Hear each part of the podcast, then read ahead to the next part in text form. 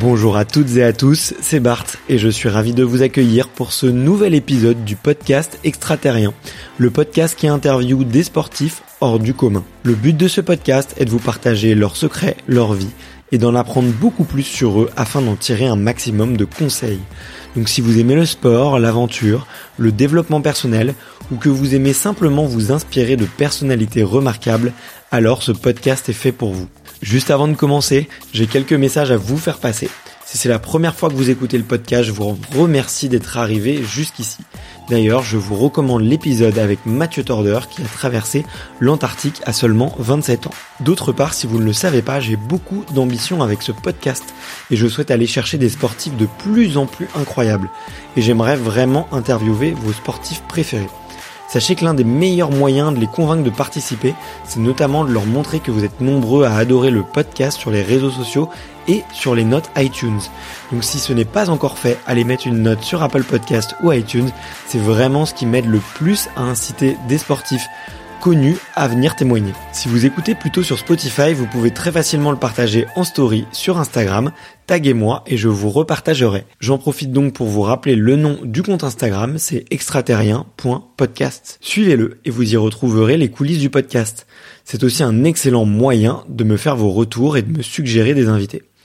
Enfin, j'ai aussi créé une newsletter que vous pouvez retrouver très facilement dans Google en tapant extraterrien newsletter. C'est le premier lien qui remonte. J'y partage des bons plans santé, matériel, préparation mentale, des livres, des documentaires qui m'ont beaucoup inspiré. Allez, je ne vous embête pas plus et je laisse place à mon invité. I'm Sandra, and I'm just the professional your small business was looking for. But you didn't hire me because you didn't use LinkedIn jobs. LinkedIn has professionals you can't find anywhere else, including those who aren't actively looking for a new job but might be open to the perfect role, like me. In a given month, over 70% of LinkedIn users don't visit other leading job sites. So if you're not looking on LinkedIn, you'll miss out on great candidates like Sandra. Start hiring professionals like a professional. Post your free job on linkedin.com/people slash people today. Du jour. Florian, Salut, comment ça va? Ça va bien, un peu fatigué là, j'essaye de, de récupérer euh, de Munich. Ouais. Musculairement ça commence à aller mieux, mais je sens que l'énergie elle est encore un peu à plat, donc on y va cool. Ouais. En plus, euh, bah là, vous avez fait carton plein du coup euh, à Munich. C'était des bonnes sensations, euh, j'ai cru comprendre pour tout le monde, pour toute l'équipe en plus.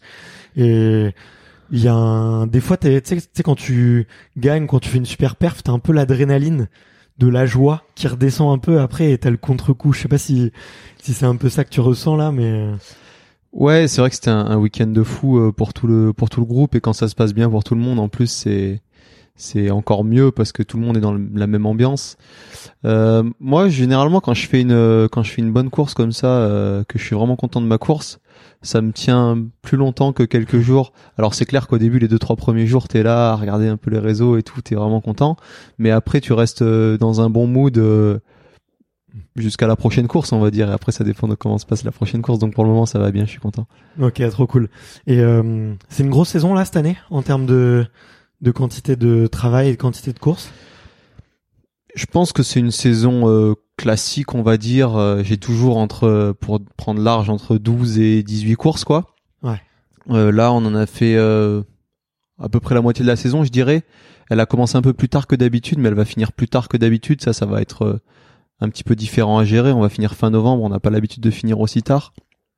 Donc, euh, donc voilà, physiquement, on a l'habitude de gérer ça. Faut juste un peu adapter par rapport euh, aux habitudes qu'on a euh, sur les, les mois de fin de compète, etc.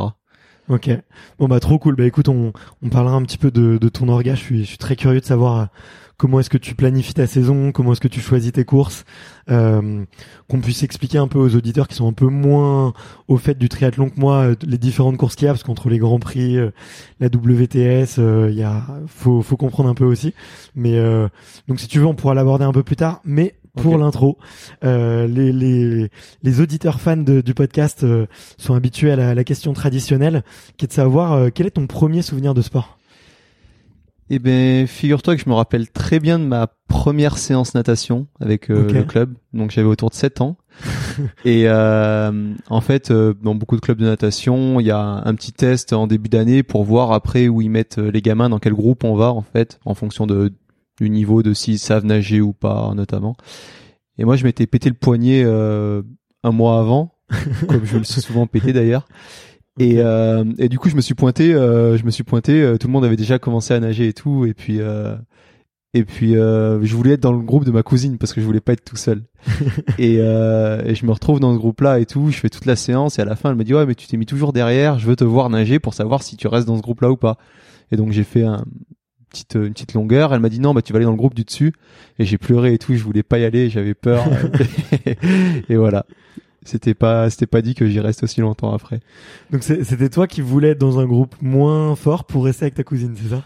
Ouais, voilà, moi l'aspect sportif, il y avait aucun intérêt. Je savais qu'il y avait ma cousine. euh, voilà, j'étais plus à l'aise. euh, Quand j'étais petit, j'étais, j'avais du mal à aller au contact un peu des autres et tout. Maintenant, Ouais. c'est différent, mais ouais, j'étais un peu timide, on va dire. Et donc, euh, le fait de connaître quelqu'un et tout, j'étais, j'étais content. Le groupe, l'autre groupe, il faisait un peu des compétitions. Ils étaient, moi, ça me donnait pas trop envie à la base. Et au final, je j'ai vite pris goût. C'est c'est marrant ça, tu vois, comme euh, tu vois les personnalités, elles peuvent changer, tu vois, entre euh, l'enfant qu'on est. euh. Moi aussi, j'étais très timide quand j'étais petit, tu vois, et et c'est à l'arrivée du collège où je suis devenu un peu plus turbulent, un peu plus hyperactif, un peu plus social aussi. Et et toi, c'est la natation, ça a joué un peu à, à te développer, à t'aider un peu à aller vers les autres et développer un peu le- l'esprit de groupe et aussi l'esprit de compétition. Ouais, je pense que j'ai direct trouvé un, un bon groupe de potes en natation en fait. Donc euh, 7, 7 ans, je sais pas, on doit être en CP, C, CE1 peut-être, Ouais, CE1 ouais. je dirais.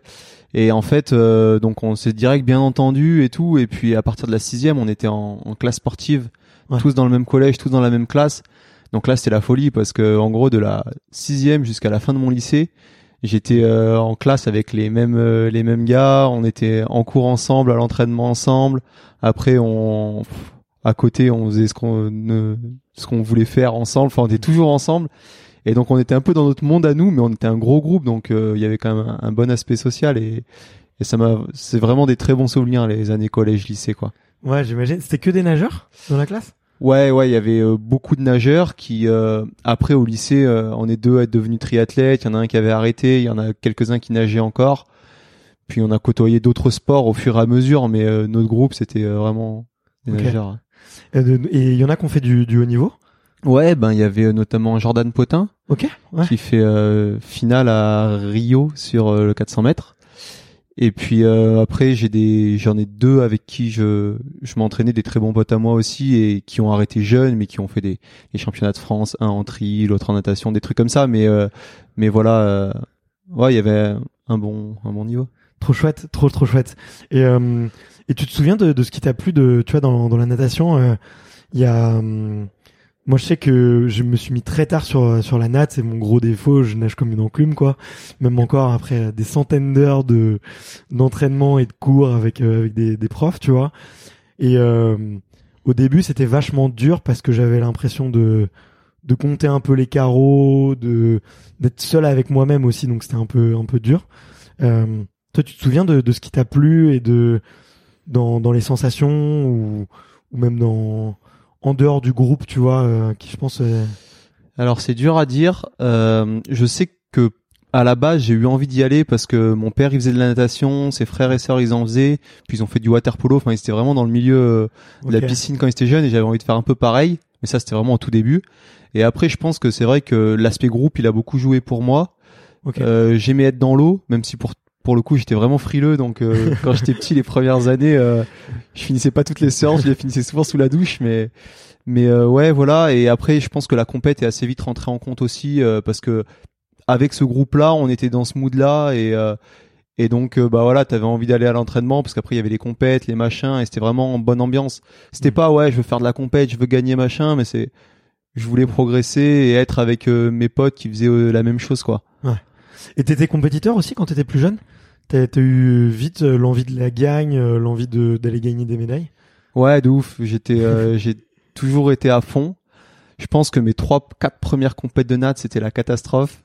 Là, la première, euh, j'ai Vas-y, fini euh, raconte. dernier des deux épreuves. euh, le Ouais. coach, il m'encourageait sur le bord du bassin. J'ai cru qu'il voulait me parler. Je me suis arrêté. J'ai fini. J'ai pas touché le mur. Enfin, Ok. c'était, euh, c'était compliqué, mais au fur et à mesure, euh, j'ai commencé à prendre du plaisir et Et après, quand j'ai commencé à gagner une ou deux médailles, euh, j'étais vraiment content. Alors que ça faisait ça faisait un an, mais et c'était des vraiment les compètes euh, dans le club où mais euh, c'était frustrant de jamais en avoir, de voir les autres qu'en avaient et tout. Je me rappelle de ça, donc euh, donc je pense que ouais, dès le début, j'étais bien euh, compétiteur. Ok. Et t'as vite des des résultats, vite des des capacités par rapport aux autres?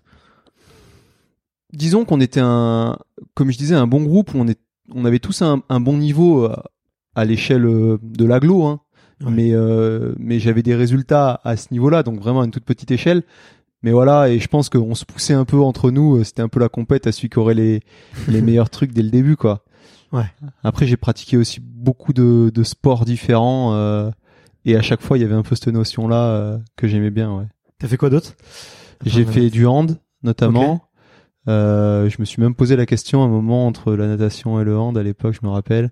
J'ai fait, euh, après j'ai fait du judo, un peu d'athlé. euh, avec mon père, je faisais beaucoup tout ce qui est euh, snow, VTT.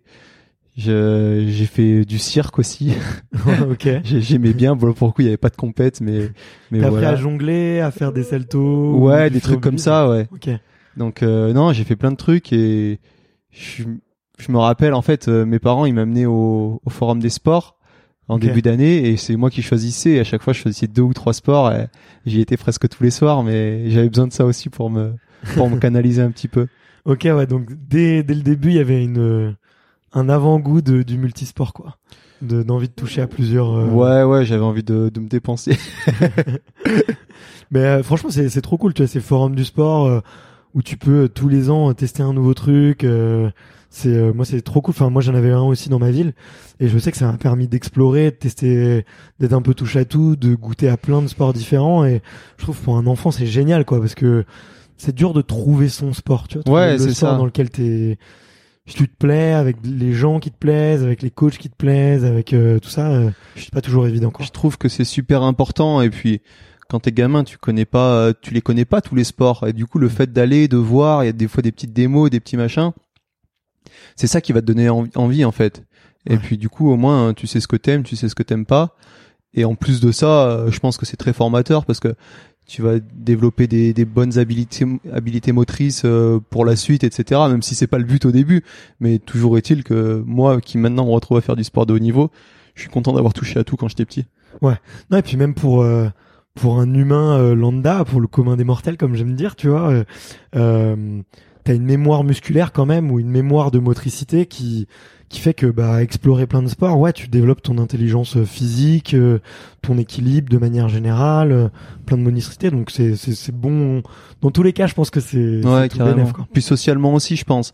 Je sais Ouais. plus avec qui j'en parlais il y a pas longtemps. Et euh, je trouve que c'est vachement plus euh, facile de nou- nouer des liens quand t'es gamin. Si en plus t'es un peu introverti et tout, Ouais. dans le milieu du sport que à l'école, parce qu'à l'école euh, tu vois tout le temps les mêmes pendant longtemps, etc. Alors que dans le milieu du sport, tu les vois une ou deux fois par semaine. euh, tout le monde est dans le même euh, mood, tout le monde est là pour la même chose et du coup ça, tu crées des liens plus facilement, je pense. Ouais, et puis il y a une notion de de plaisir comparé à l'école. Ouais, bah ouais, c'est du jeu que quoi. tu, que tu tu crées plus des liens avec les autres, quoi. Ouais, je pense. Et t'étais comment à l'école? Euh, dissipé. ouais, non, en fait, j'ai toujours eu du mal à tenir en place. Ouais. Donc, euh, donc ça se voyait à l'école. euh, Je parlais, je me retournais, j'étais. je- Au passé la, la première heure, euh, j'avais plus trop de capacité de concentration. Après, ça se passait globalement euh, très bien. euh, primaire, collège. En fait, le problème, c'est que je bossais pas trop, puis j'étais à fond dans le truc de la natation et tout. Donc, tant que c'est pas trop dur et qu'en écoutant en cours euh, un minimum, ça suffit. euh, donc, primaire, collège, ça allait très bien. Au lycée, ça a été un peu la, c'est, devenu plus compliqué. D'année en année, je voyais que ça descendait. J'ai réussi à avoir le bac, euh, donc euh, l'essentiel était assuré. Mais ouais, c'était pas, c'était pas trop pour moi. Et surtout, euh, en fait, j'étais tellement euh, à partir du collège, tellement à fond dans mon truc de la natation, etc. parce que j'adorais ça et que je pensais qu'à ça, que la, les cours, euh, j'avais plus de mal à, à m'y mettre. J'avais, quand je rentrais de l'entraînement, j'avais pas envie de faire mes devoirs, etc. Donc, euh, donc c'était un petit peu, un peu plus compliqué. Ok, ouais, donc euh, un peu dissipé, un peu d'énergie à revendre et difficile de tenir en place euh, quelques heures pendant, pendant sur une chaise, quoi. Ouais, voilà, c'est ça. Ok. C'est la concentration qui me faisait un peu défaut. ouais. Je, je devais pas être forcément toujours très agréable pour les profs. Après, je- c'était pas du, du manque de respect ou euh, ou quoi que ce soit. J'avais pas envie de mettre le bordel plus que ça, mais c'est juste que c'est juste que j'avais du mal à ouais à tenir en place quoi. A- il y a eu des moments où c'était c'était un peu dur. Justement, euh, tu vois, je me reconnais pas mal dans dans ce que tu dis parce que j'étais ouais j'étais j'étais pareil. Tu vois, j'ai eu beaucoup. de- moi, j'avais beaucoup d'énergie, j'avais besoin de faire beaucoup de sport euh, et, euh, je sais que il y avait des moments à la, fin de matinée, euh, ça commençait à être- chaud et, et j'ai eu certains profs qui m'ont pris en grippe, tu vois, euh, juste parce que euh, j'avais euh, le cours avec le mauvais horaire pour moi, tu vois, soit en fin de journée ou en fin de matinée où tu viens de passer de 4 heures sur une chaise, t'en peux plus, t'as qu'une seule envie, c'est c'est d'aller manger, d'aller faire un foot avec tes copains dans la cour, tu vois. Et, et moi, il y a eu des moments où ouais, je me sentais pas forcément bien, mais tu vois, j'ai eu perdu un peu confiance en moi à cause de certains profs qui ont pas, tu vois, qui me voyaient comme un élément perturbateur, comme pas concentré, comme je- soi-disant j'aimais pas leur matière, alors qu'en fait euh, j'avais juste envie de bouger, quoi, tout simplement. Ouais, bah, je pense qu'au collège, ça se passait relativement bien. Donc déjà, on était dans une vraie classe sportive. Ouais, Et- ouais, donc euh, Puis, puis on avait le euh, contexte est posé. Déjà. Ouais, le contexte, le contexte est posé. Puis moi, euh, ça suivait encore. J'avais des très bonnes notes encore au collège parce que voilà, j'avais la chance que j'enregistrais assez vite, etc. Donc euh, donc ça se passait encore bien. Mais euh, j'ai commencé à vraiment augmenter la, la charge d'entraînement en troisième. Ouais. Donc euh, en troisième, euh, ça m'arrive. 14 ans à peu près, ouais. Ouais, 14-15 ans, je pense. En troisième, ça m'arrivait de m'entraîner euh, 10 fois par semaine. Donc euh, souvent, euh, souvent j'allais nager le matin euh, avant les cours, Ok. genre deux fois dans la semaine. Puis le mercredi, le samedi, je nageais deux fois aussi. Donc euh, donc là, euh, bah, quand tu nages de 7h à 8h30, euh, t'arrives en cours, euh, Mm. t'as envie de dormir les deux dernières heures. Mais au moins, au moins j'étais assez calme, ouais. Donc euh, voilà, et c'est vraiment au lycée que ça a été compliqué parce que là, pour le coup, je m'entraînais beaucoup. Euh, je, partais, je commençais à partir en déplacement, n- notamment en, en terminale, à faire les stages, les, les compétitions et tout. Et puis tu commences à prendre des réflexions des profs comme quoi euh, il faut choisir entre le sport et le- les études, que c'est pas le sport qui va te faire manger, etc. Enfin pareil, ils te prennent un peu en grippe, quoi. Ils sont un peu désagréables. Alors il y en a qui étaient très bien, hein, Hmm.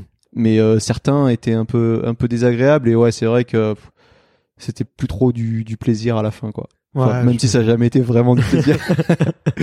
qu'on se le gâche pas. Mais ouais, le lycée c'était le la période un peu plus compliquée pour le sport. Mais moi j'étais tellement dans mon truc euh, du sport que je me suis pas posé la question quoi. Tu dès le lycée t'envisages de faire une carrière de haut niveau? C'est ça qui te c'est ça qui te motive ou ou est-ce que tu te dis euh, je vais le plus loin possible euh, voir le niveau que je peux avoir et puis euh, je choperai bien un job ou un truc dans, dans ce passage-là ou peut-être direct en tête euh, de d'être athlète et euh, d'aller chercher des médailles? En fait, je me suis jamais posé la question jusqu'à ce que je devienne sportif euh, de niveau avec euh, le statut le, le euh, statut, etc. Mais je me suis jamais posé la question. Moi, j'étais déjà à l'époque où je nageais, quand à 15 ans tu nages 10 fois par semaine, tu peux. Mais moi, j'étais là à nager, nager. je me posais- je sais pas, je j'aimais bien. Je pensais à la prochaine compète. Je pensais même pas à l'année d'après, mais voilà, j'étais. En fait, je me posais pas la question et c'est vrai qu'au lycée c'était un peu la même chose. Hmm. Quand je me suis mis au triathlon, j'étais dans mon truc, je me disais ah ouais là il y a une compète, je veux faire ça. Euh, cette compète j'aimerais bien me qualifier pour la prochaine, etc. Mais euh, ça allait pas plus loin ma réflexion. Et en gros, euh, en gros, je pense que la première fois qu'un qu'un club m'a proposé un peu d'argent, euh, je devais avoir 19 ans, donc c'était ma première année de fac. Et euh, je me suis ah ouais, on peut gagner de l'argent, je savais pas. Et donc euh, bah, j'ai dit ouais, cool, je viens.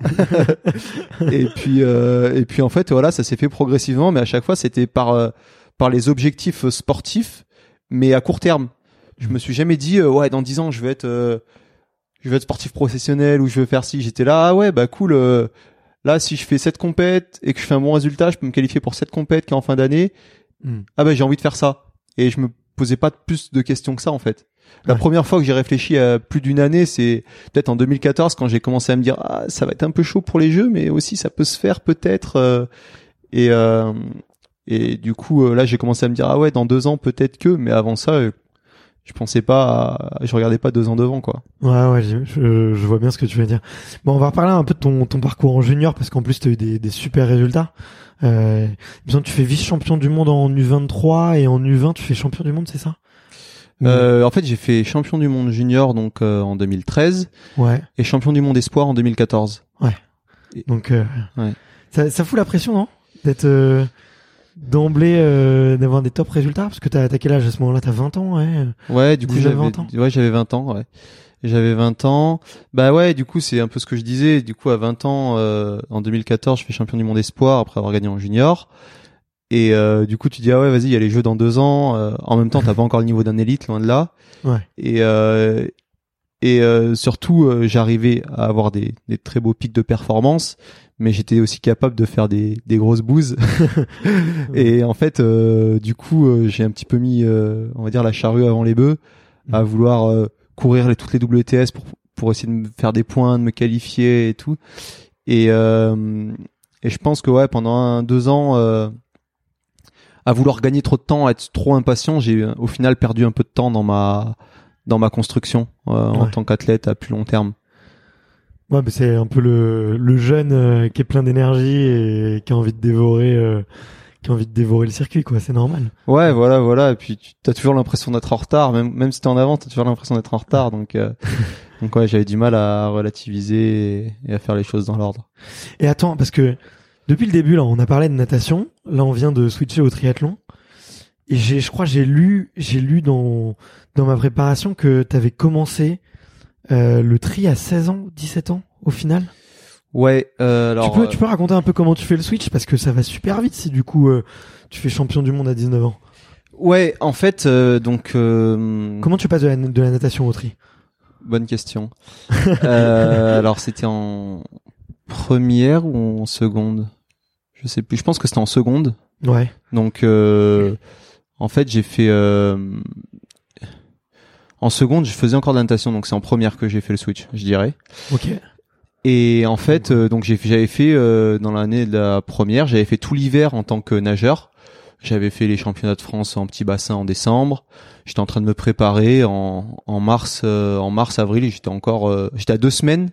Je me rappelle. En fait, j'ai arrêté un jour la natation sur une séance. en fait, euh, j'étais en donc j'étais en train de me préparer pour les championnats de France euh, jeunes qui étaient en avril. Et on Ok. était deux semaines avant, et puis j'étais sur une séance et tout. euh, et euh, j'y arrivais pas sur cette séance. Puis euh, à l'époque, ça se passait pas très bien et tout. J'en- Je savais pas trop, j'en avais un peu marre et tout. Et puis euh, pendant la séance, je me suis un peu euh, engueulé avec le, le coach avec qui j'étais à l'époque, mais euh, une petite engueulade en entraîneur, athlète, enfin athlète, coach, rien de méchant quoi. Et euh, je suis sorti de l'eau et j'ai dit euh, au milieu de la séance et j'ai dit ouais j'arrête. Ok. Et, euh, et du coup, euh, mon ancien entraîneur, qui entraînait deux trois athlètes, deux trois triathlètes, notamment un très bon pote à moi, le lendemain, je l'appelle et je lui dis ouais, euh, je suis sorti, j'ai arrêté euh, entraînement en triathlon. Et, euh, et du coup, il me dit euh, t'es sûr et tout. Donc mon père, il était là, il me disait mais tu peux pas arrêter. Il était, je crois qu'il était président ou vice- vice-président euh, du club euh, de natation à l'époque. Je dis mais tu peux pas arrêter comme ça, t'es sûr? Enfin, ça fait dix ans que tu fais ça à fond et là d'un coup du jour au lendemain, je suis ouais non c'est bon j'arrête. Et je me suis mis au triathlon comme ça, ce jour-là. Donc j'ai pas fait les championnats de France de natation parce que j'avais décidé de me mettre au triathlon. Et euh, voilà, quelques, j'ai fait euh, quelques semaines d'entraînement donc avec euh, mon pote de l'époque. Et puis euh, je suis arrivé au championnat de France de duathlon. Globalement, le niveau physique était pas mal. Je fais cinquième, je crois, avec les deux meilleurs temps course à pied. Bon, c'est une catastrophe à vélo parce que j'arrivais pas à rouler droit, j'étais pas à l'aise Ouais. dans un pack et tout, mais mais du coup euh, suffisamment pour que ça me plaise quoi. Et donc après, j'ai continué, j'ai commencé euh, à m'entraîner un peu plus sérieusement l'été. J'ai fait les championnats de France de triathlon où je fais deuxième, donc j'ai eu une première petite Ah sélection ouais, et tout. direct. Ok, ouais. Et, euh, et voilà, c'est comme ça que je m'y suis mis en 2000, euh, 2011 du coup. Ouais. 2011. Ouais. Ouais, donc t'as as assez rapidement des résultats et ça te motive et, et du coup t'es t'es parti pour. euh, Ouais, exactement. Ouais. Et tu courais un peu avant et tu faisais un peu de vélo ou pas du tout? Alors euh, j'ai fait pas mal de VTT avec mon père euh, le week-end, comme ça. euh, mon père il faisait du VTT un peu tous les week-ends, du coup euh, souvent il m'emmenait et tout et et je kiffais, mais euh, j'en faisais moins depuis 2-3 ans parce que du coup je nageais beaucoup. Ouais. Et, euh, et la course à pied, en fait, le club de Nat nous faisait faire les les cross UNSS, donc Ok. Euh, des collèges cross euh, au collège quoi, Ouais, ouais, je vois très bien. départementaux et académiques. Et du coup, euh, à la reprise aussi, souvent le premier mois, vu que la piscine était en vidange, ils nous faisaient courir un petit peu, on faisait des foot, euh, machin. Enfin, le premier mois, c'était un peu multisport avec le club de Nat, mais c'est tout. Ok. Ouais, mais c'est, c'est, ouais, bon, c'est, après, c'est des petites, des petites courses, mais qui font que t'en as un peu dans les jambes, quoi. Ouais, voilà, c'est ça. pas, ouais. Et puis je sentais direct que j'aimais bien. En fait, j'aimais bien courir et ça me paraissait presque plus naturel que la natation. euh. Alors la natation, forcément, une fois que je nageais euh, plein de fois dans la semaine, euh, c'était devenu très naturel. Mais je veux dire, euh, en, en feeling, euh, c'était un peu plus naturel pour moi la course à pied dès le début. Ok, ouais. Et du coup, c'est ça qui te donne un- envie de te mettre direct au triathlon? Je pense que c'est pas mal l'ambiance qui m'a donné. euh, c'est c'est assez convivial le triathlon quand quand on commence et encore maintenant d'ailleurs. Euh, il y a une bonne ambiance. Euh, T'arrives sur une course et tout le monde ensemble. T'es au bord du lac, il fait beau. J'avais mon mon pote et du coup après d'autres potes qui faisaient du triathlon, donc euh, c'était Ouais. cool. Et puis bah, au final tu fais trois sports, c'est quand même sympa plutôt qu'un. Moi ça marchait bien dès le début, donc j'ai forcément c'est grisant aussi. Ouais. Et, euh, et voilà.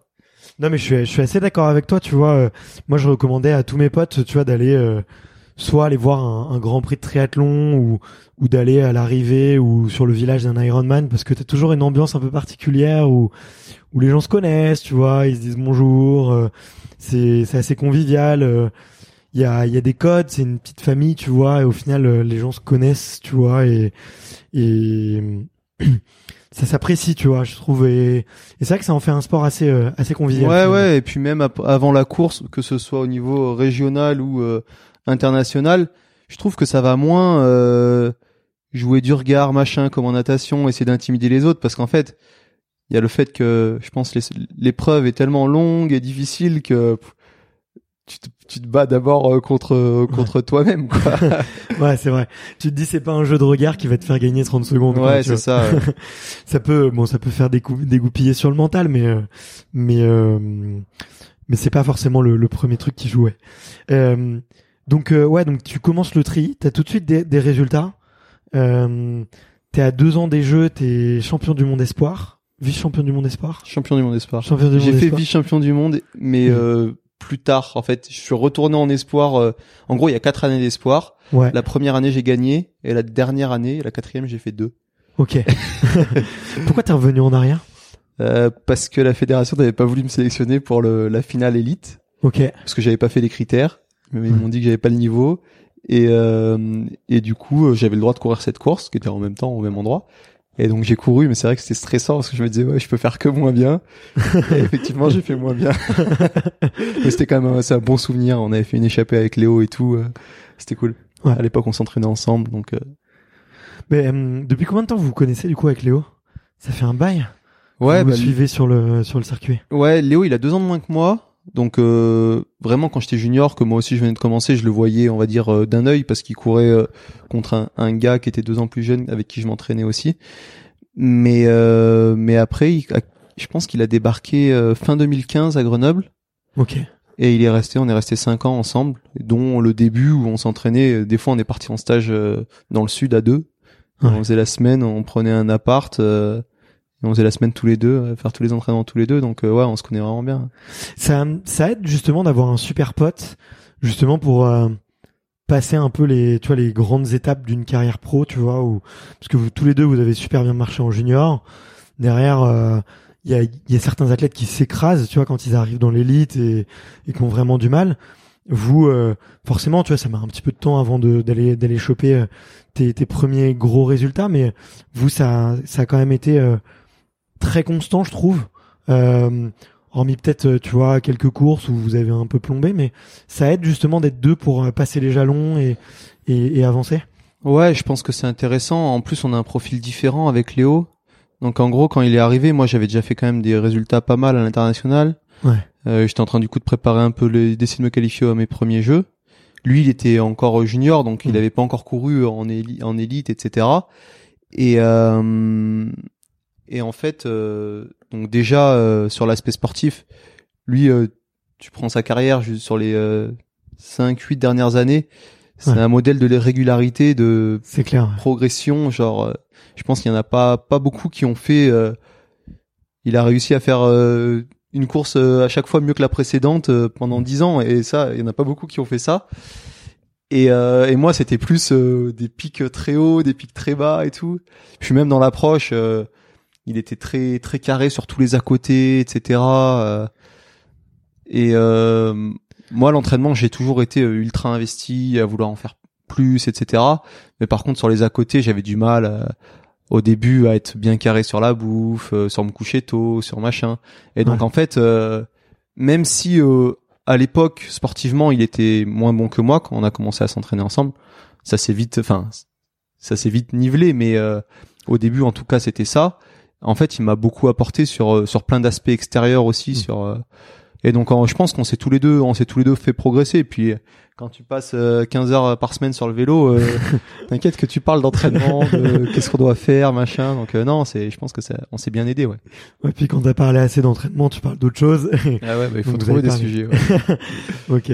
Mais euh, enfin, c'est vachement, euh, je trouve, euh, comment dire, euh, pas émouvant, mais tu vois, il y a un côté euh, sympa, tu vois, de vous voir évoluer tous les deux et de voir euh, performer aussi tous les deux. Et quand on voit des, résultats comme euh, comme le week-end dernier, euh, forcément, tu te dis, putain, c'est chouette, tu vois, ce qu'ils vivent tous tous les deux. Et et et bon, après, on se doute qu'il peut y avoir des clashs ou des, des petits moments où, où ça se dispute, mais en tout cas, c'est ça fait une, une belle amitié, tu vois, une amitié saine, tu vois, il y a un peu de compétition, mais euh, mais avant tout euh, de l'entraînement, parce que c'est la majorité de, de ce que vous passez ensemble, quoi. Ouais, carrément, c'est cool. Et moi, je pense que, enfin, moi, en tout cas, c'est ma perception du, du sport et du haut niveau, c'est que, c'est que il faut le partager, il faut euh, pas être tout seul dans son coin et pour euh, pour avoir la l'expérience complète, quoi.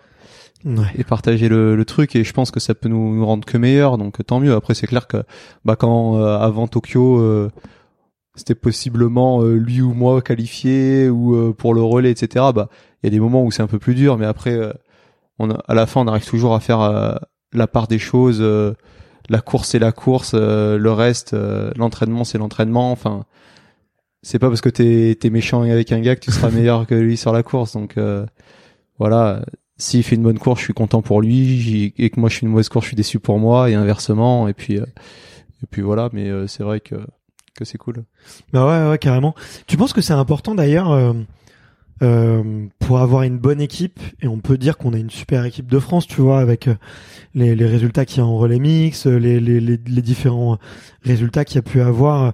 Je crois que c'est à Munich. euh, non, c'est attends, c'est euh, c'était c'était à Montréal l'année dernière aussi, euh, où pareil où vous où vous, faites un trio sur le podium. euh, Ouais. euh, donc tu vois, il y, a un- il y a quand même un super niveau. euh, euh, je pense que la France fait partie des grandes nations, tu vois, du, du, du triathlon. Et, euh, et encore plus, je vais dire, ces 5-6 dernières années. Tu penses que c'est euh, c'est nécessaire et c'est important d'avoir une bonne ambiance dans les vestiaires, une bonne ambiance entre vous pour euh, pour réussir? Alors, je pense que d'un point de vue individuel, ce qui nous fait vraiment progresser, c'est le fait qu'on est nombreux. Là, c'est la densité. Ouais. Parce qu'en fait, euh, Il y, a- il y en a t'as beau être costaud, t'es jamais sûr d'avoir ta place euh, sur les sélections, d'avoir ta place dans le relais et tout, et donc euh, ça te pousse à être meilleur. Tu tu te reposes pas sur tes lauriers quoi. Mm. Et euh, vous êtes, ouais, il y, a toujours eu euh, trois, quatre euh, personnes qui étaient prétendants euh, pour aller euh, pour être dans l'équipe de France. Donc euh, forcément, euh, ta place elle est toujours un peu à risque. ouais, c'est ça. Donc ça pousse à se bouger quoi. Je pense que le fait qu'on s'entende bien et qu'on ait tous, on va dire un peu l'intelligence de de compartimenter la course et les à côté, euh, c'est c'est une grosse valeur ajoutée. Ça nous aide euh, parce que bon, on passe quand même énormément de temps. euh, alors même si on s'entraîne pas tous ensemble, mais sur des stages, sur des compétitions, etc. On les voit beaucoup beaucoup et euh, ça rend la chose beaucoup plus vivable qu'on s'entende tous. Et ça prend tout son sens quand on arrive sur un relais. Si euh, t'aimes bien les gars avec qui tu cours, t'as encore moins envie de plomber le relais, t'as encore plus envie de, de faire le job pour eux, quoi. Ouais. Tu y vas en tant qu'équipe et du coup ça divise un peu la pression, je pense aussi. Alors que si euh, personne peut se piffrer, euh, c'est plus compliqué. Euh, T'es là, t'as des individualités qui font qui font une course et et bon, il y a pas cet esprit qui fait qui nous aide. Après les, je pense que quand on regarde un peu les différents sports, le relais c'est un truc euh, qui marche bien en France, donc euh, Ouais. À, à- à savoir euh, pourquoi, je je- j'ai pas la réponse, mais euh, c'est vrai que psychologiquement il, il se passe quelque chose quoi. Ouais, ouais, mais carrément. Il y a des, tu le vois qu'il y a des, il y a d'autres nations où, où tu vois que le courant passe moins et que du coup ça s'en sent sur les, sur, sur les résultats. Ouais, ouais, on globalement euh, ça se voit que il y en a, ils soit ils se connaissent pas trop, soit ils s'entendent pas trop, mais euh, ils arrivent euh, voilà pour faire euh, leur course dans le relais quoi, pas pour faire euh, la course en équipe. Mais, euh, mais en tout cas, tu vois, ça s'est senti à Tokyo. Alors moi j'étais un petit peu triste parce que je savais vos résultats, tu vois, et, et forcément tu te dis bon, après après plusieurs titres de champion du monde, les jeux t'as envie de les avoir, tu vois. Mais euh, mais au final vous faites la première médaille olympique du triathlon français quand même. C'est quand même beau. On a quand même senti que vous que vous étiez super content et que avec euh, Émilie, Cassandre et, et Vincent, euh, vous êtes quand même euh, Léonie. euh, Léonie, à chaque fois, à chaque fois, je, à chaque fois, je me trompe. Désolé, Léonie, si tu m'entends. Même si Émilie était remplaçante aussi, Euh, mais ouais, c'est Léonie. Oui, mais à, à chaque fois, je les confonds, euh, les, les, les deux noms, c'est horrible. Euh, mais, euh, mais, euh, mais on sentait que vous étiez euh, heureux et, et que, et qu'il y avait une énergie, quoi. Euh, vous, voulez, vous l'aviez, vous, vous y allez dans quel état d'esprit sur ce, sur ce relais? Bah nous, on y allait. Alors euh, forcément, euh, il y avait de la pression, etc. Mais on y allait pour gagner parce que bon, on avait gagné, euh, comme t'as dit, les, les trois derniers championnats du monde, le test event.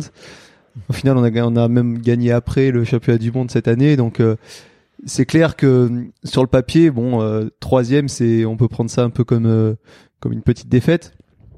Et sur le moment, c'était un petit peu, c'était partagé, on va dire, comme sentiment parce qu'on était très content de faire une médaille. T'as beau être euh, ultra favori, Mm. c'est des Jeux Olympiques et la médaille, il faut la faire. Ouais. Et on a réussi à la faire, donc c'est cool. Après, c'est clair qu'on aurait préféré gagner. Euh, ça s'est pas passé. Je pense qu'on avait eu euh, sur beaucoup de relais les années d'avant tout qui s'alignait correctement parce que euh, il y a besoin d'un petit, il y a toujours besoin d'un petit peu de réussite, euh, qu'il y ait aucun couac, etc. Et c'était le cas. Là, ça s'est pas tout aligné parfaitement. On a eu un poil moins de réussite que ce qu'on peut avoir, mais euh, sur euh, la force de chacun, tout le monde a fait euh, la course du mieux qu'il pouvait. Et sur la force de chacun, on a réussi à accrocher la, médaille de bronze. En revenant en plus sur le dernier relais sur la tête avec Vincent qui qui nous a bien fait vibrer d'ailleurs parce que voilà il a il a vraiment tout Oui. tenté pour euh, Ouais, il a pour failli gagner quoi Ouais, il a failli, il a failli. Euh...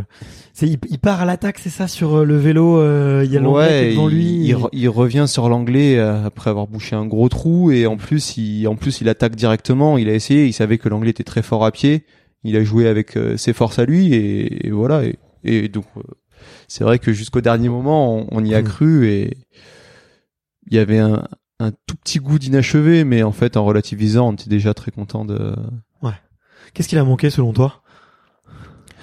En fait, euh, donc on avait on avait fait le le choix en tant qu'équipe parce que c'est vraiment euh, nous les athlètes qui décidons euh, de la enfin de l'ordre et de la Ouais. stratégie de mettre Léonie euh, en première euh, relayeuse.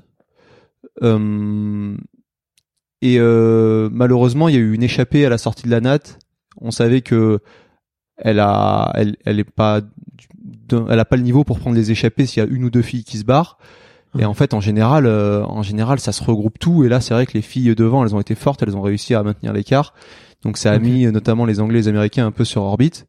Mais euh, après derrière, euh, elle fait, elle fait une super course, elle, elle court super vite, etc. Et, et donc, donc voilà, en fait, elle a fait la course, la meilleure course qu'elle pouvait. Elle fait une très bonne course. C'est juste que il s'est trouvé que les nations, elles ont réussi à bien s'entendre devant. Ouais. Et euh, c'est pas toujours le cas. Donc, euh, donc voilà, derrière. euh, Derrière, moi, pareil, euh, j'essaye de faire une bonne course. Ils sont quatre devant moi. Je me retrouve heureusement avec le Belge qui m'aide beaucoup à vélo. Hmm. Je prends un petit trou en hâte aussi. Donc voilà, on a tous tous fait une bonne course, mais euh, avec euh, avec nos forces et faiblesses du moment, quoi. Ouais. Donc euh, pareil, euh, voilà. En fait, il y a, y a plein de petits trucs où euh, ça aurait pu basculer du bon côté et ça ça l'a pas fait. Mais au final, c'était quand même globalement tout le monde a fait une bonne course, sinon on n'aurait pas fait la médaille. Ouais, bah clairement, clairement. Mais euh, et puis c'est aussi un peu, euh, c'est la beauté du tri, tu vois. Euh, tu peux faire les meilleurs temps sur la piste, avoir avoir envoyé être celui qui envoie le plus de watts, tu vois, ou ou celui qui fait les meilleurs temps en piscine. Mais le jour de la course, bah il y a trois sports euh, et du coup bah t'as trois fois plus d'imprévus. Il peut se passer trois fois plus de trucs et, et c'est pour ça que que c'est un sport un peu magique quoi, avec avec des courses qui sont qui sont vraiment loin d'être jouées à l'avance quoi. Ouais carrément parce qu'en fait c'est pas comme on va dire de la natation ou de l'athlé sur la piste où chacun est dans son couloir chacun va faire euh, va courir le plus vite possible ou nager le plus vite possible et le plus rapide à l'arrivée il a gagné nous euh, alors c'est clair que celui qui passe la ligne d'arrivée en premier il a gagné mm. mais euh, suivant les dynamiques de course c'est pas forcément le plus fort ou c'est pas forcément le plus complet et, et ça peut vite tourner que ce soit en natation à vélo même en course à pied par rapport aux efforts qui ont été produits avant sur le vélo donc en fait jusqu'au dernier moment on peut pas vraiment savoir donc nous, notre but, c'est d'arriver avec le plus d'armes possible pour avoir le plus de contrôle possible sur la course. Mais on peut jamais échapper au fait qu'on dépend des autres aussi, quoi. Ouais, Et dans un relais, c'est multiplié par 4. Donc, euh, ouais, euh, ouais. Mais euh, mais ouais, bah, en tout cas, c'était une vraiment une belle course. Et puis euh, c'est vrai que tu vois, c'était c'est moins autant le triathlon peut être télévisé de temps en temps, autant le relais, ça l'est très rarement. Et là, c'était cool euh, du coup de comment dire de d'avoir une course en relais euh, qui était euh, qui était médiatisée et de voir un peu comment comment c'était fait. Vas-y à tes souhaits. Désolé. Il y a pas de problème à tes souhaits.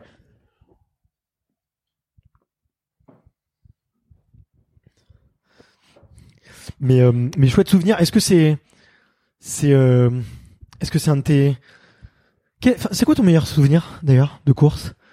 Ta plus belle course euh, Des bons souvenirs, je commence à en avoir pas mal, donc c'est cool. euh, J'en ai quelques-uns, mais ils sont ils sont différents. Les, je pense que celui qui m'a procuré le plus d'émotions, c'est ma victoire euh, sur la WTS des Bermudes. Ouais. Parce que c'est en 2019, c'est ça? 2019. Ouais. Sur un CD. Euh, à l'époque, c'est vrai que j'avais un peu la réputation euh, d'avoir du mal à passer sur CD, d'être meilleur sur sprint et tout, mm. donc que je gagne ma première WTS sur CD, c'était quand même quelque chose. CD pour préciser aux auditeurs qui connaissent pas, c'est la distance. C'est le format. Ouais, ouais, ouais. Donc euh, CD, c'est 1500 mètres natation, 40 km de vélo, 10 km de course à pied. On dit aussi M. Ouais. Ou, format olympique. Maintenant, on euh, dit M, c'est vrai. Euh, et, euh, et sinon, des fois, on a des distances qui sont moitié plus courtes. Et le sprint. Ou le S. Et c'est ça. voilà. Et, euh, et donc ouais, en plus, il y a pas de souci. En plus, c'était euh, une période où j'étais vraiment pas très bien. Euh, j'avais plus trop d'envie de m'entraîner. J'avais pris une une grosse désillusion un mois, un mois et demi avant. Je comprenais pas. J'avais l'impression que j'y arriverais pas. J'avais limite envie d'arrêter l'entraînement, etc. Donc je me suis pointé là-bas un peu euh, amoindri. J'étais même un peu blessé. Ça faisait une semaine que j'arrivais pas trop à courir et tout à croire que ça m'a réussi de pas courir. et au final, ouais, je fais une super course, je gagne la course et tout. Donc, euh, ça a fait un, gros ascenseur émotionnel entre avant la course et après la course. Et donc pour ça, c'est et d'autant plus que j'ai vraiment eu des très bonnes sensations, le genre de sensations euh, qui arrivent pas souvent. Donc, euh, donc non, c'est vraiment un bon souvenir. Il se passe quoi ce jour-là? T'as tu te dis j'ai rien à perdre, je suis mal préparé, du coup tu vas avec une liberté d'esprit euh, qui est différente. C'est selon toi, si tu dois analyser un peu euh, un peu plus en détail cet événement, qu'est-ce qui le fait de ne pas avoir couru qui te repose et du coup tu sais des fois ça fait du bien un peu de d'avoir un peu un trou dans la préparation quand même mais ouais bah, moi déjà je pense que je, travaille beaucoup en prépa mentale parce que ça a toujours été euh, un, point faible chez moi et c'est vrai que le, le, la plus grosse réflexion que j'ai pris le plus souvent etc c'est ah ouais, mais euh, toi, euh, problème c'est dans la tête, on sait que tu peux le faire, etc. Euh, mais en fait, euh, dire à quelqu'un euh, qui a du mal à There's never been a faster or easier way to start your weight loss journey than with PlushCare. PlushCare accepts most insurance plans and gives you online access to board-certified physicians who can prescribe FDA-approved weight loss medications like Wigovi and Zepbound for those who qualify. Take charge of your health and speak with a board-certified physician about a weight loss plan that's right for you. Get started today at plushcare.com slash weight loss. That's plushcare.com slash weight loss.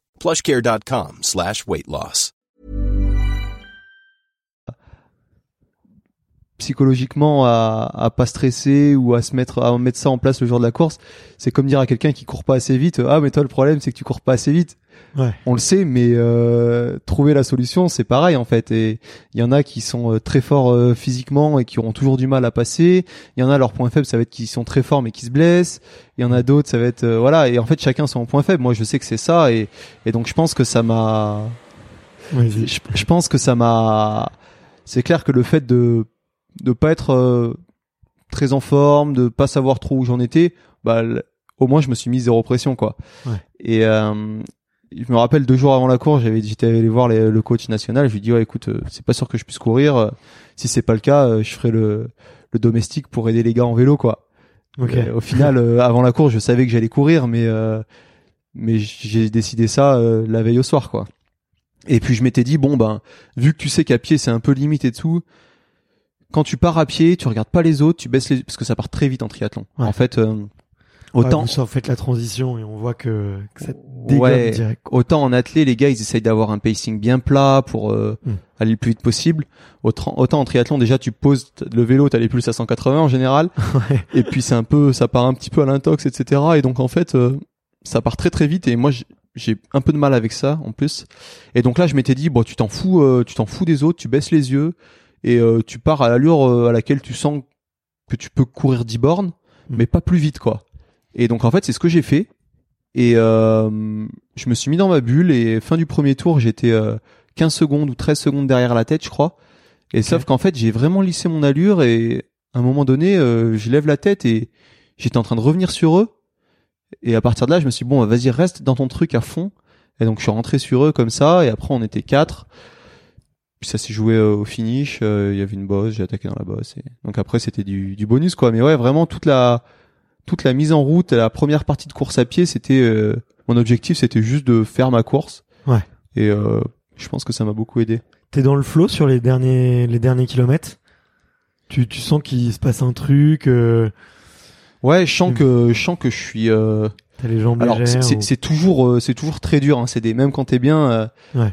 c'est quand même dur euh, tu sens que, que t'as plus trop de marge quoi tu vois musculairement et tout tu sens que ça devient dur mais euh, je sentais que j'étais euh, c'était très dur mais que j'étais pas j'avais encore un, tout petit peu de réserve.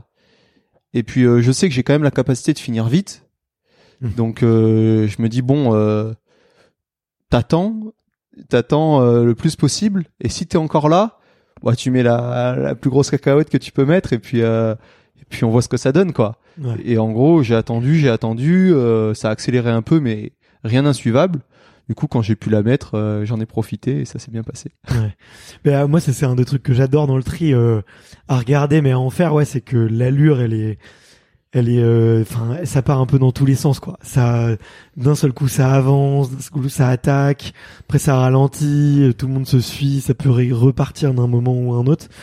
Du coup, c'est, ça, hum, c'est beaucoup plus incertain, je trouve, tu vois, que sur un marathon où, où voilà, ils partent à la même allure et puis en fait, c'est qui craque le, qui craque en dernier finalement, tu vois plus le, le résultat quoi.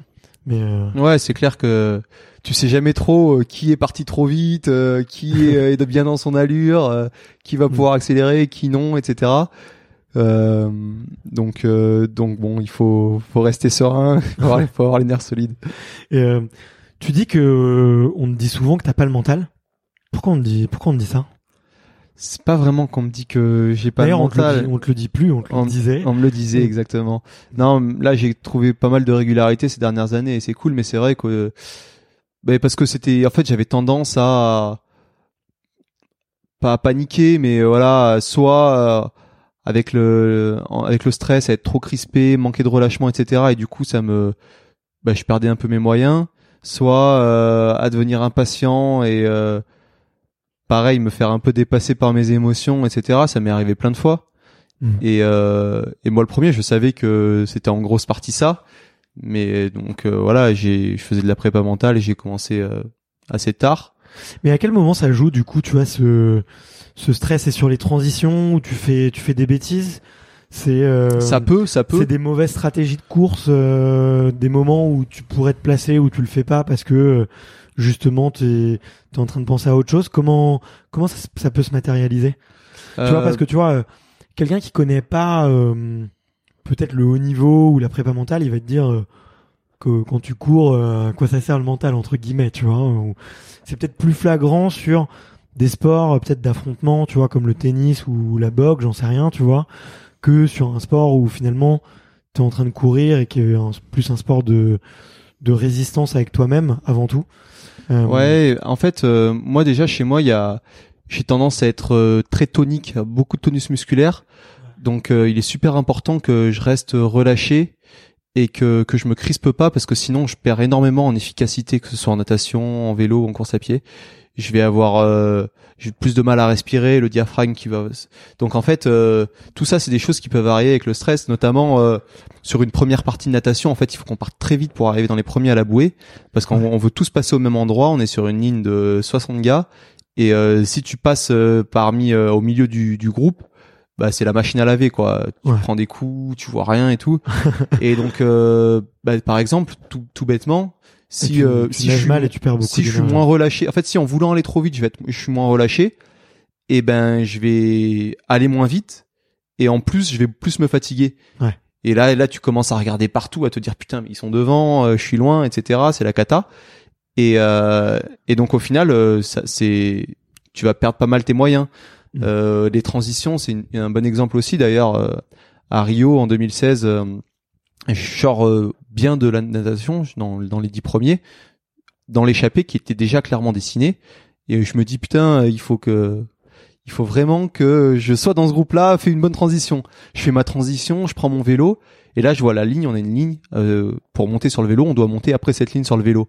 Et en fait, avec le stress, je vois la ligne, je me rappelle plus de la règle, s'il faut monter avant ou après. Donc j'essaye de monter avant, je me fais ah non c'est pas ça, je redescends, je fais tomber ma chaussure. Enfin bref, une catastrophe. Ouais. Et donc ça clairement, et donc c'est d'ailleurs suite à cet événement-là que j'ai, je me suis dit bon allez, on commence la prépa mentale, on arrête. C'est, je passe pas autant de temps à m'entraîner euh, en natation, en vélo, en course à pied pour ne pas y arriver parce que euh, parce que je perds la boule euh, pendant la pendant la course quoi. Et également pendant la, la course à pied, comme je disais, ça part très vite. Ouais. Mais euh, tu peux être parmi les 10 meilleurs de la course et au premier kilomètre être 30e parce qu'en fait tout le monde part très vite, même les gars qui sont moins forts que toi. Sauf que si à ce moment-là dans ta tête t'es pas serein, euh, etc. Tu vas, qu'est-ce que tu vas pas voir que les gars sont partis trop vite. Tu vas voir que toi t'es 30, 35e et qu'il reste encore 9 bornes et que c'est déjà mal embarqué. Et donc euh, pareil à ce moment-là, je peux, euh, à l'époque ça m'arrivait euh, soit de pff, un peu baisser les bras, soit de me tendre parce que je voyais que je voulais faire dans les 10 premiers, qu'il y avait tout le monde qui était là et que ça allait être compliqué et donc en fait tu te crispes alors que tout tout le monde peut partir vite en fait. Bien sûr. Et donc en fait, il faut de la patience. Mais ça, c'est pas un truc que j'ai. Bah, surtout sur ouais sur sur 10 bornes, euh, vous les faites en quoi? En 32, 33 Non moins même? Ouais, plutôt 30, 30 Oh. minutes. Ouais, 30 minutes. Ouais. Moi, moi actuellement, c'est plutôt 30 minutes. Ouais. Les meilleurs cette année, c'est 29-10, 29-15. Ça se gagne en 29-10 au jeu, alors qu'il faisait presque 40 degrés. Enfin, ouais, non, ça, ça court vraiment vite. Ouais, ouais. Ça blague pas du tout. ça blague pas du tout. Mais euh, et du coup, ouais, tu l'as tout de suite identifié après Rio, euh, après cette course justement où tu, tu tu loupes complètement cette transition. Tu l'as tout de suite identifié en te disant euh, j'ai trop de pensées euh, qui peuvent me parasiter et qui me font oublier euh, ta prépa parce que j'imagine que tu vois ce, cette histoire de ligne, tu ça, tu t'as dû le travailler ou le voir euh, la veille, tu vois, ou Ah tu ouais, c'est des, choses que tu connais, c'est des choses que tu connais par cœur. cœur, normalement tu sais. Euh, puis tu l'as peut-être visualisé normalement si tu si tu fais un peu de boulot de visualisation, tu le visualises comme ça tu ça devient un peu plus un automatisme le jour de la compète quoi. Ouais. Mais du coup, t'as direct identifié que c'était ça le problème? Alors, direct, oui et non. Après la course, j'ai, le disait aussi. après la course, ça a été vraiment le déclic. Le déclic qui m'a fait me dire bon allez là c'est sûr c'est ça. Et euh, toutes mes courses avant c'est sûrement ça aussi. Mais par contre ça faisait deux ans que euh, ben une- fois sur deux les courses je comprenais pas ce qui s'était passé etc j'étais là. J'essayais de trouver des enfin pas des excuses mais plutôt des explications un peu tirées par les cheveux et tout. Alors qu'en fait euh, à ce moment-là j'ai réalisé que ça c'était un problème euh, récurrent on va dire Ouais. et donc euh, et donc à partir de là j'ai commencé la prépa mentale donc quand je pense que quand tu acceptes l'idée que tu as besoin de faire de la prépa mentale même si je suis convaincu que tout le monde en aurait besoin mais certains beaucoup plus que d'autres.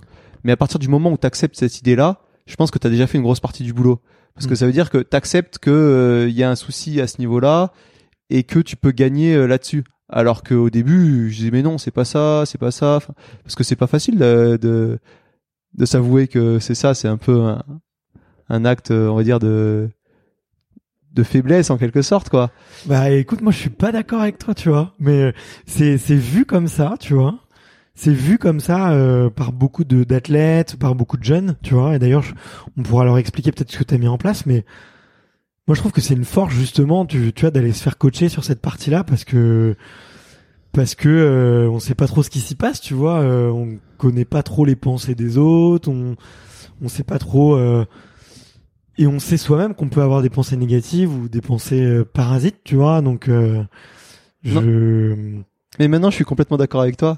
Mais c'est plus ouais quand t'es jeune Ouais. que te dire ah ouais non moi mon problème c'est ça. euh, c'est pas facile, c'est pas facile de faire la démarche quoi. Mais c'est vrai que après une fois que tu commences à travailler là-dedans, euh, moi j'étais du coup euh, ultra enthousiaste parce que j'avais l'impression que c'était enfin un moyen sans souffrir de progresser. Et ça a marché. Et ça a bien, ça a pris du temps, Ouais. mais ça a bien marché. Et euh, je vis euh, les compétitions beaucoup mieux, mais aussi l'entraînement. Et en fait, je vis euh, tout- tous les jours euh, beaucoup mieux, même depuis que j'ai fait euh, ce, ce procès et que je continue d'ailleurs. J'ai prépa dans deux heures, prépa mentale dans deux heures là. Mais euh, mais ouais, je le vis, euh, je le vis beaucoup mieux euh, Ok. maintenant. Trop cool. Bah, hum, tu vois, il y a beaucoup de, de jeunes qui sont dans les filières, tu vois, de, de haut niveau, euh, euh, qui nous écoutent, qui écoutent un peu pour découvrir vos, vos parcours, pour découvrir un peu vos petits secrets aussi. Est-ce que, euh, est-ce que tu pourrais nous dire toi un peu les ce que tu as mis en place, tu vois, et qui a été vraiment j'ai pas envie de dire les quick wins, tu vois, ou les les, les raccourcis, euh, mais en tout cas ce qui a été vraiment efficace pour toi, et peut-être tu vois un exercice que tu pourrais recommander à plein de jeunes, euh, justement qui peuvent avoir un peu trop de pensées parasites, qui peuvent, qui se sont reconnus un peu dans dans ce que tu racontais, tu vois. Euh, si tu pouvais rentrer un peu dans le concret, ça serait ça serait top, tu vois, pour euh, pour eux. Qu'est-ce que tu qu'est-ce que tu pourrais nous dire? Euh, déjà, je pense que il faut, il y a deux trois prérequis avant de commencer. C'est euh, est-ce que je, est-ce que je fais ça parce que j'en ai envie et que j'en ai besoin, ou est-ce que je le fais parce qu'on m'a dit que je devais le faire? Si je le fais parce qu'on m'a dit que je devais le faire, c'est déjà vachement moins efficace. il faut être convaincu qu'on en a besoin. Ouais. Trouver quelqu'un en qui on a confiance parce qu'en fait, euh, ça implique de, de se livrer pleinement et de vraiment dire tout ce qui nous passe par la tête, même les choses qui vont pas nous faire forcément passer pour une bonne personne, etc. Ouais. Il faut, c'est justement ça qui est important. Donc, Ouais, les euh, mauvais côtés, les vices, euh, les pensées parasites, les doutes, euh, exactement les peurs. euh, la, la façon de, de penser qui va qui va te faire passer pour euh, pour quelqu'un d'autre, etc. Mais en fait, c'est ça les, les le problème. et on en a tous. Et on en a tous. Ouais. C'est c'est humain. Et euh, et je pense que moi, en tout cas, ça c'est beaucoup passé par la discussion plus que des exercices, etc. Même si euh, je faisais de la, il me faisait faire aussi de la relaxation, de la visualisation, de la sophro, etc. Mais euh, c'était beaucoup beaucoup de discussions. Et en fait, euh, l'un des premiers trucs que j'ai mis en place et que je continue à faire, c'est qu'à chaque fois que j'ai un problème ou que je suis énervé, je sais pas pourquoi, ou alors j'ai raté une course, euh, j'arrive pas à savoir pourquoi, j'essaye de me poser la question à moi-même. Ok, est-ce que t'as raté parce que ouais t'avais une crampe, parce que t'avais... parce qu'on trouve toujours des petites excuses. Mm. Et ça va être de dire, euh, ok, est-ce que t'avais vraiment mal au ventre ou est-ce que t'avais vraiment une crampe? Ou alors est-ce que euh, t'as paniqué parce que le gars il t'a doublé et que lui tu voulais pas qu'il te double, tu vois? En Mm. fait, c'est de, de te poser la question à toi sans en parler forcément parce que c'est plus facile et d'être d'arriver à être 100% honnête avec toi-même. Parce que le jour où t'es 100% honnête avec toi-même, là tu vas commencer à essayer de trouver les bonnes solutions. Mm. Parce que si tu dis ouais j'avais mal au ventre et tout, c'est pour ça que j'ai j'ai j'ai arrêté de courir et tout, alors qu'en fait t'as arrêté de courir parce que t'étais 15e et que tu voulais être 5e, Mm. et ben et ben tu vas essayer de soigner ton mal de ventre qui existe pas et tu vas pas soigner le fait que t'as paniqué en regardant les autres quoi. Ouais. Et, euh, et se poser la question, mais ça peut être euh, pourquoi euh, pourquoi je suis tombé? Parce qu'il y avait une tache d'huile par terre ou parce que euh, j'ai fait n'importe quoi en prenant mon virage? Et en Mm. fait, euh, j'essaye de l'appliquer à tout ce que je fais maintenant. En gros, à me poser la question, à essayer le plus possible d'être honnête avec moi-même. Et euh, des fois, au début, ça va te prendre une heure de de te dire ouais non c'est vrai c'est ça. et puis maintenant j'arrive à le faire assez vite et je pense que ça me fait gagner du temps et et ça me fait être un peu plus juste dans mes ajustements justement. Ok, mais euh, très cool, très très cool et je pense que c'est un c'est un super conseil tu vois de qu'on peut avoir beaucoup chez les sportifs de haut niveau. Hein. C'est tu le vois souvent. On, est les les sportifs même de manière générale dès que tu fais de la compète ou dès qu'il y a un challenge, on est très bon pour euh, se donner des, des bonnes excuses ou pour euh, pour euh, tu vois se trouver trouver des raisons, on va dire, à un échec ou ou un résultat qui est moins bien que ce qu'on attend. Donc donc c'est top. Et il y a d'autres choses que tu fais, je sais pas, de la méditation ou peut-être de la visualisation justement avant les courses pour être encore plus serein. Il y a, y a d'autres petits exercices que tu que as mis en place ou ou c'est essentiellement tu vois du, du travail justement où tu vas tu vas te livrer avec euh, ton prépa et et, euh, et avancer là là-dessus? Euh, ouais, il y a aussi euh, du travail un peu de respiration que je fais. Ok. Euh, pour me permettre de me de me détendre, de de faire justement baisser un peu le tonus musculaire. Ouais. Notamment de la cohérence cardiaque. En fait, ouais, top. ça ça consiste tout simplement à respirer et inspirer et expirer mmh. sur un rythme bien précis mmh. et qui va te faire euh, te relâcher et du coup euh, et du coup aussi mieux dormir, mieux récupérer. Donc ça j'en fais pas mal. Et après j'ai quelques petits euh, quelques petits exercices euh, quand je me sens un peu stressé avant une course ou quoi. Euh, des méthodes des méthodes toutes bêtes pour me recentrer un peu sur moi-même et me, me détendre. Par exemple moi je sais que voilà si je sens que mes yeux ils commencent un peu à partir dans tous les sens avant la course, j'ai un peu mal à la tête, je suis, je suis pas centré sur moi-même, je vais euh, discrètement euh, serrer le poing bien fort en inspirant et puis le desserrer doucement et en fait ça, ça me permet de c'est la méthode de Jacobson quelque chose comme ça. Ok. Et euh, à, à, vérifier. Et ça me permet de ouais de, de, me détendre et de me reconcentrer sur euh, mes sensations en fait. Bah voilà il y a plein de petits trucs comme ça que en fait, il en existe des tonnes de différents. Il faut juste trouver son truc à soi et, et après c'est plus euh, l'action de faire cette chose-là dont on est habitué, à laquelle on est habitué, plutôt euh, que la technique en elle-même qui te, mm. qui va te faire du bien, quoi. Ouais, exactement. Bah, tu vois, là, moi, je suis en train de de me former à, à la préparation mentale. Euh, pas forcément pour devenir préparateur mental, parce que je pense que si je faisais ça à plein temps euh, peut-être que je m'y perdrais, peut-être pourquoi pas accompagner quelques athlètes pour euh, pour vraiment me mettre dedans. Mais un des trucs qu'on qu'on nous apprend beaucoup, c'est euh, c'est qu'il existe des tonnes d'outils et, ce qui est compliqué en étant préparateur mental, c'est c'est de passer du temps à essayer de trouver celui qui convient à l'athlète. Et il n'y a pas de méthode miracle qui marche avec tout le monde. Il y a des, exercices qui reviennent souvent, tu vois, comme effectivement la cohérence cardiaque. c'est génial, tu vois, comme exercice c'est presque mathématique ou enfin en tout cas c'est hyper prédictible quoi si tu le fais c'est physique ça va ralentir ton ton rythme cardiaque ça va ça va tout ça va vraiment te détendre mais sur les autres exos il y a rien qui est systématique quoi. Il faut toujours euh, essayer de chercher et, et, d'approfondir. Donc euh, ça confirme bien bien ce que tu dis quoi. Ouais et puis je pense que le plus important c'est les discussions qui vont nous permettre de de prendre conscience de des choses, de qui on est, de relativiser aussi quand t'es quand t'es un peu trop la tête dans le guidon. Et en fait, euh, alors toutes les techniques sont importantes et intéressantes, mais euh, le plus gros du travail, je pense, il est fait euh, dans la discussion. Enfin moi, en tout cas, c'est mon ressenti personnel ouais. que et parce que des fois, en fait, on va te poser une question, tu vas répondre quelque chose parce que c'est tu sais, voilà, tu le sais, tu vas répondre. Mais le fait de répondre à cette question, tu mets des mots dessus et ça va te faire euh, prendre conscience de la chose en elle-même. Je sais pas si tu vois ce que je veux dire. Ouais, ouais bien sûr. Mais euh, mais euh, je trouve que en fait, euh, mais ça, ça marche dans la vie de tous les jours. Euh, si euh, t'es énervé envers quelqu'un, la meilleure chose c'est d'aller lui en parler parce que en lui parlant, tu vas déjà comprendre toi pourquoi t'es énervé envers lui, Mm. et puis ça va aussi te permettre de prendre du recul par rapport à ça, et puis et puis voilà quoi. De verbaliser, d'affronter un peu le, le Ouais, problème. je pense que c'est important de mettre des mots sur ses émotions.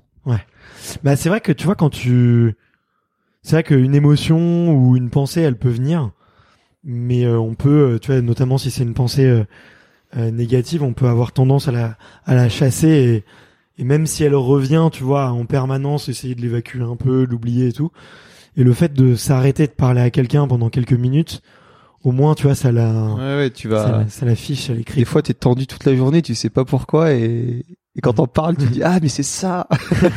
mais c'est con. C'est bon, c'est sorti maintenant. Ouais, c'est ça. Très cool. Euh, bon, on a beaucoup par- parlé de, de l'aspect euh, mental là, euh, mais s'il y a bien un truc sur lequel euh, les triathlètes euh, euh, vous, vous êtes reconnus, c'est sur l'organisation et, et la planification et tout, tout l'entraînement physique, parce que qui dit trois sports dit trois fois plus d'entraînement. Euh, à quoi ça ressemble aujourd'hui une, une semaine euh, avec euh, Dorian, semaine euh, en, en termes d'entraînement? Euh, comment est-ce que tu planifies euh, Donc tu passes par un coach, mais comment est-ce qu'il travaille? Est-ce que aussi tu as des coachs par discipline, tu vois?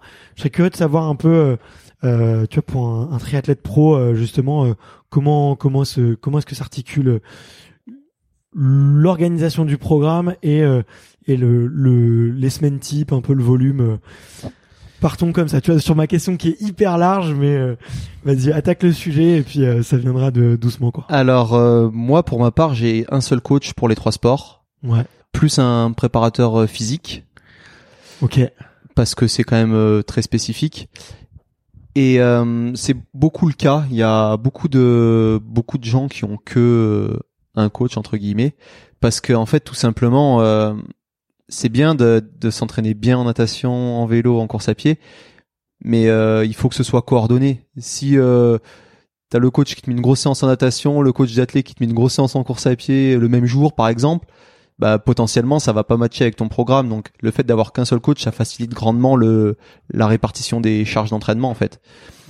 Euh, en termes de chiffres, Il y a, d'autres triathlètes euh, pros qui vont prendre euh, un spécialiste sur chaque discipline et peut-être un- quelqu'un qui fait coordonner ou qui va faire un peu parler tout le monde en. Sûrement, sûrement, il y en a qui ont un coach euh, plus en natation et qui. Après, c'est franchement sur euh, les les athlètes internationaux que que je connais et que je côtoie, quatre, je dirais que 95% a seulement un coach. Ok. Pour pour la raison que que j'ai évoquée, quoi. Sinon, c'est c'est une galère. Et le coach, il bosse avec toi ou il bosse avec d'autres athlètes du coup? Donc nous, on est 10 dans le groupe, 12, Ok. 12 une douzaine dans le groupe. Et un coach qui est dédié pour les. et le les coach, par contre, ouais, il est là, on l'a euh, H24. Donc c'est énormément de boulot pour le coach. Ouais. Parce que c'est pas de pas de jour férié, pas de week-end, euh, peu de vacances, etc. En fait, il vit comme nous, quoi. Donc Ah. euh, il y a pas de day off dans une dans une semaine. Bien sûr. Euh, après, voilà, moi, ce que j'allais dire, c'est que en gros, je vais nager 5-6 fois dans la semaine. Je vais rouler, euh, allez, 6-7 fois. Et pareil, je vais courir euh, autour de 7 fois en moyenne, des fois un peu moins, des fois un peu plus. Plus euh, une à deux euh, séances de prépa physique, plutôt deux séances de prépa physique. Ça peut aller du renfort à la muscu, euh, Ouais. en fonction des cycles d'entraînement. Donc en gros, ça va représenter une trentaine, une trentaine d'heures euh, dans la semaine. ça peut monter à 35 Ouais.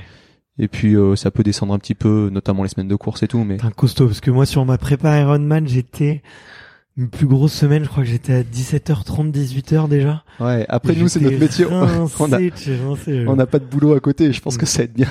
Ah, c'est clair, c'est clair. Pour lui, tu vois, euh, moi, je, bah, je suis- du coup, je suis entrepreneur, tu vois, quand tu, tu te prends toutes les portes, t'as tous les trucs à, ré- à régler, euh, les problèmes de, de management, de recrutement, de vente avec tes clients, euh, ouais, ça, ça rajoute Quand t'es rincé, que tu veux aller nager le soir, j'imagine que c'est pas facile. C'est pas facile, c'est pas facile. Et euh, nous, du coup, tu, je suis comme toi, je le fais le matin parce que sinon, euh, ouais. j'ai pas la tête à ça, quoi. Mais nous, on, c'est marrant parce que dès que dès qu'on a un truc à faire, les triathlètes que je connais, mais je pense que c'est beaucoup, genre euh, aller faire les courses ou euh, on doit aller quelque part pour acheter un truc ou peu importe ce que c'est, on a l'impression que ça nous prend une énergie folle et qu'on n'arrive pas à s'entraîner après parce qu'on a tellement l'habitude d'être dans, dans un schéma en fait euh, entraînement, nourriture, dodo que dès qu'on fait un petit truc à côté, euh, pff, on a l'impression que ça devient compliqué quoi.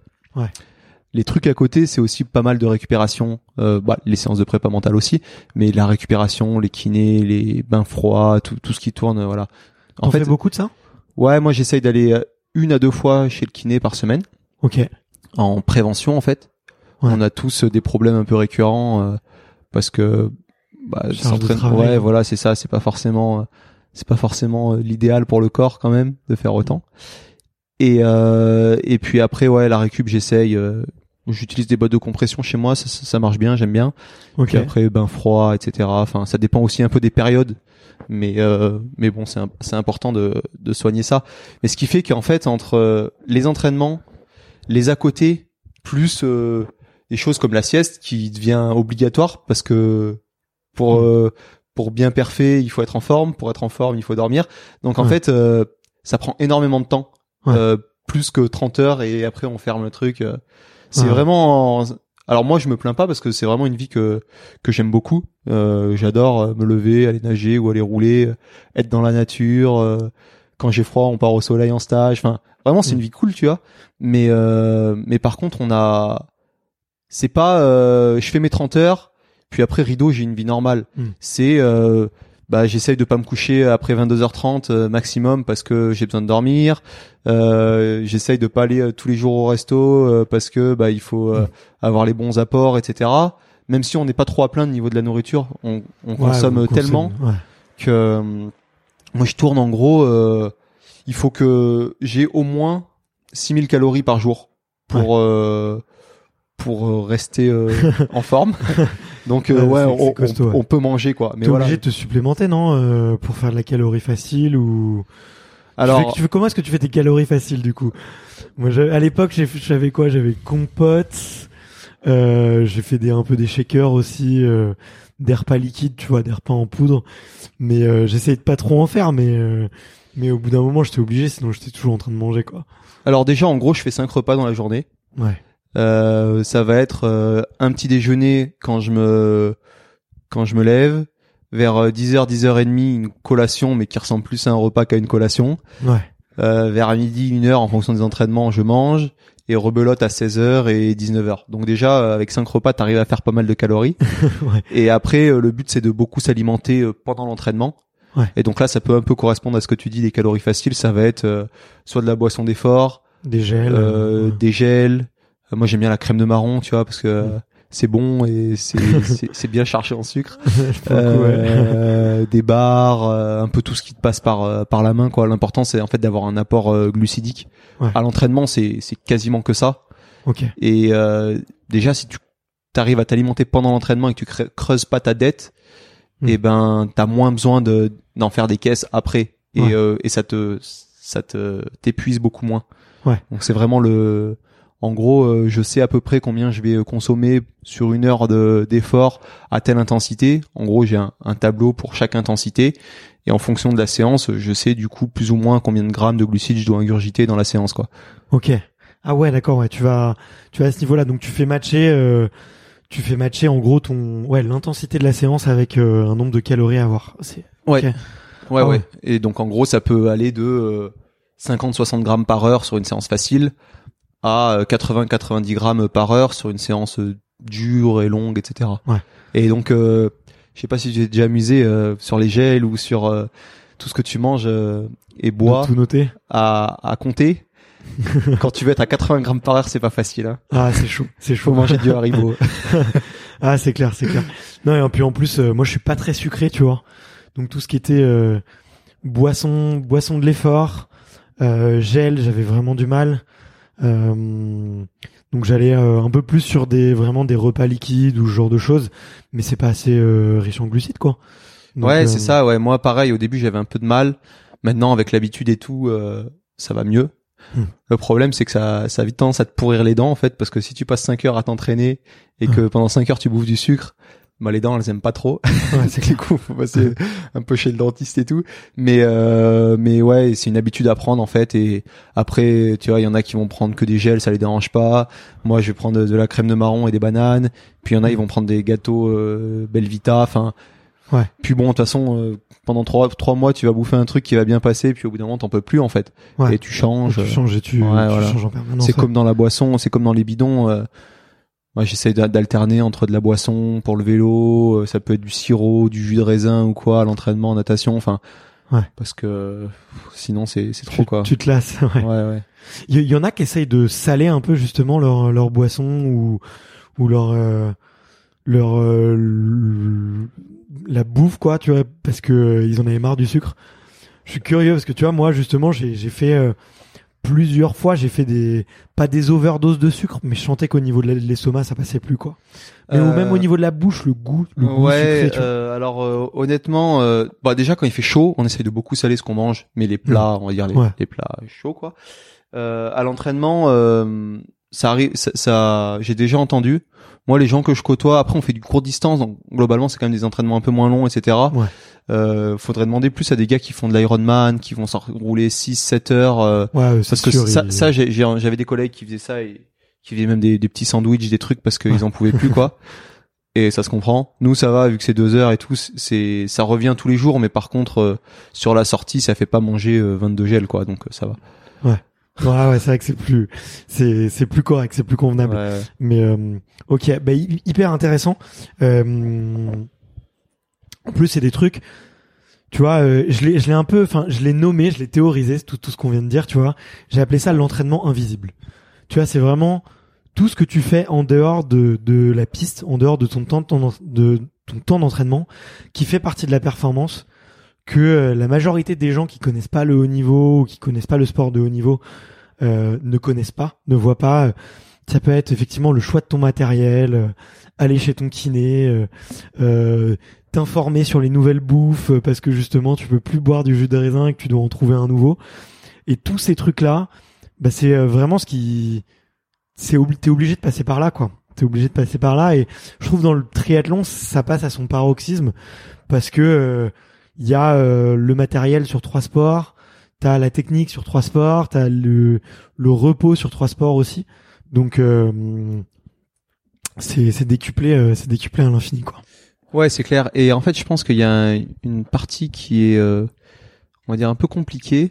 C'est que dans ce domaine-là, enfin, au sens large du terme, comme d'ailleurs dans le domaine de l'entraînement, des, des choix, tu peux en faire mais des milliers. Et Ouais. tu peux pas tous les, tu peux pas tout faire, tu peux pas tous les faire. Et euh, des fois, il n'y a pas un choix qui est meilleur qu'un autre, mais c'est juste que Il faut bah, le faire. il faut, faut le faire et en gros, euh, faut réussir à, à balayer suffisamment large sans trop s'éparpiller non plus et à prendre euh, des parties pris à exploiter, à faire les bons choix, etc. Parce qu'en fait, euh, ouais, tu peux pas, tu peux pas te dire, euh, je vais faire, euh, je vais en l'entraînement, je vais faire ça, plus ça, plus ça, plus ça. Non, il faut choisir. Et Mhm. pareil à, à côté, tu as, tu peux pas mettre autant d'énergie dans tous les domaines. Et donc, euh, et donc, faut choisir, faut le faire par période, etc. Et c'est clair que, en tout cas, euh, la marge de progression pour tout le monde, du coup, elle existe parce qu'en fait, il existe tellement de, De, de choses sur lesquelles, de curseurs que tu peux déplacer que que c'est c'est c'est sympa, mais en même temps, c'est ouais, c'est ça prend de l'énergie. hein. Ouais, carrément, ouais. Et puis, euh, bah, tu sais, j'avais un quand, quand quand moi je faisais beaucoup de tri, j'avais des potes qui me disaient, euh, ouais, euh, t'es t'es devenu insupportable, tu tu parles tri triathlon tout le temps, euh, tu bouffes triathlon, tu dors triathlon et tout. Et je leur disais, mais ouais, mais en fait, euh, déjà qu'un sport, ça te prend la tête.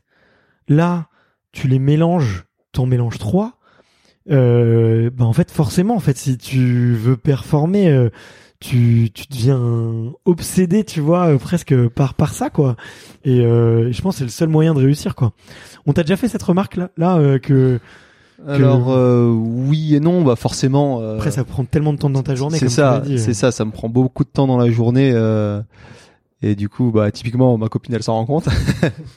mais euh, mais par exemple, je sais pas si tu vois là chez moi, il y a il y a rien qui touche au sport qui déborde parce Ouais. qu'en fait j'ai une chambre et j'essaye de faire en sorte que quand je la ferme, je vois plus rien.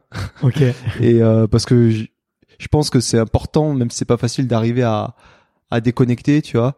Et euh, et donc euh, ouais, j'essaye de, de déconnecter. J'aime bien euh, quand on parle d'autre chose que de de sport, même euh, si je suis sur le vélo, tu vois, si on arrive à avoir un autre sujet de conversation, euh, c'est cool. Ou au moins de triathlon, tu vois. Si, si, si tu parles d'autre sport, mais de mais pas de triathlon, c'est ok. mais Ouais. ouais, je pense que c'est important d'arriver à, à couper aussi pour prendre un petit peu de recul et tout. Ouais. Mais c'est pas facile. Ouais, ouais. tu tu m'étonnes, je suis pas étonné. Et euh, peut-être juste pour finir un petit peu sur euh, la partie physique, tu les plus grosses semaines, tu nages combien, tu roules combien, tu cours combien? Alors euh, en natation, ça va être euh, euh, pour la, plus chiffres. grosse semaine, ça va être entre 28 et 30. En gros, quand je nage, quand je nage six fois. Ouais. Euh, Donc tu fais 5 bandes par jour, quoi.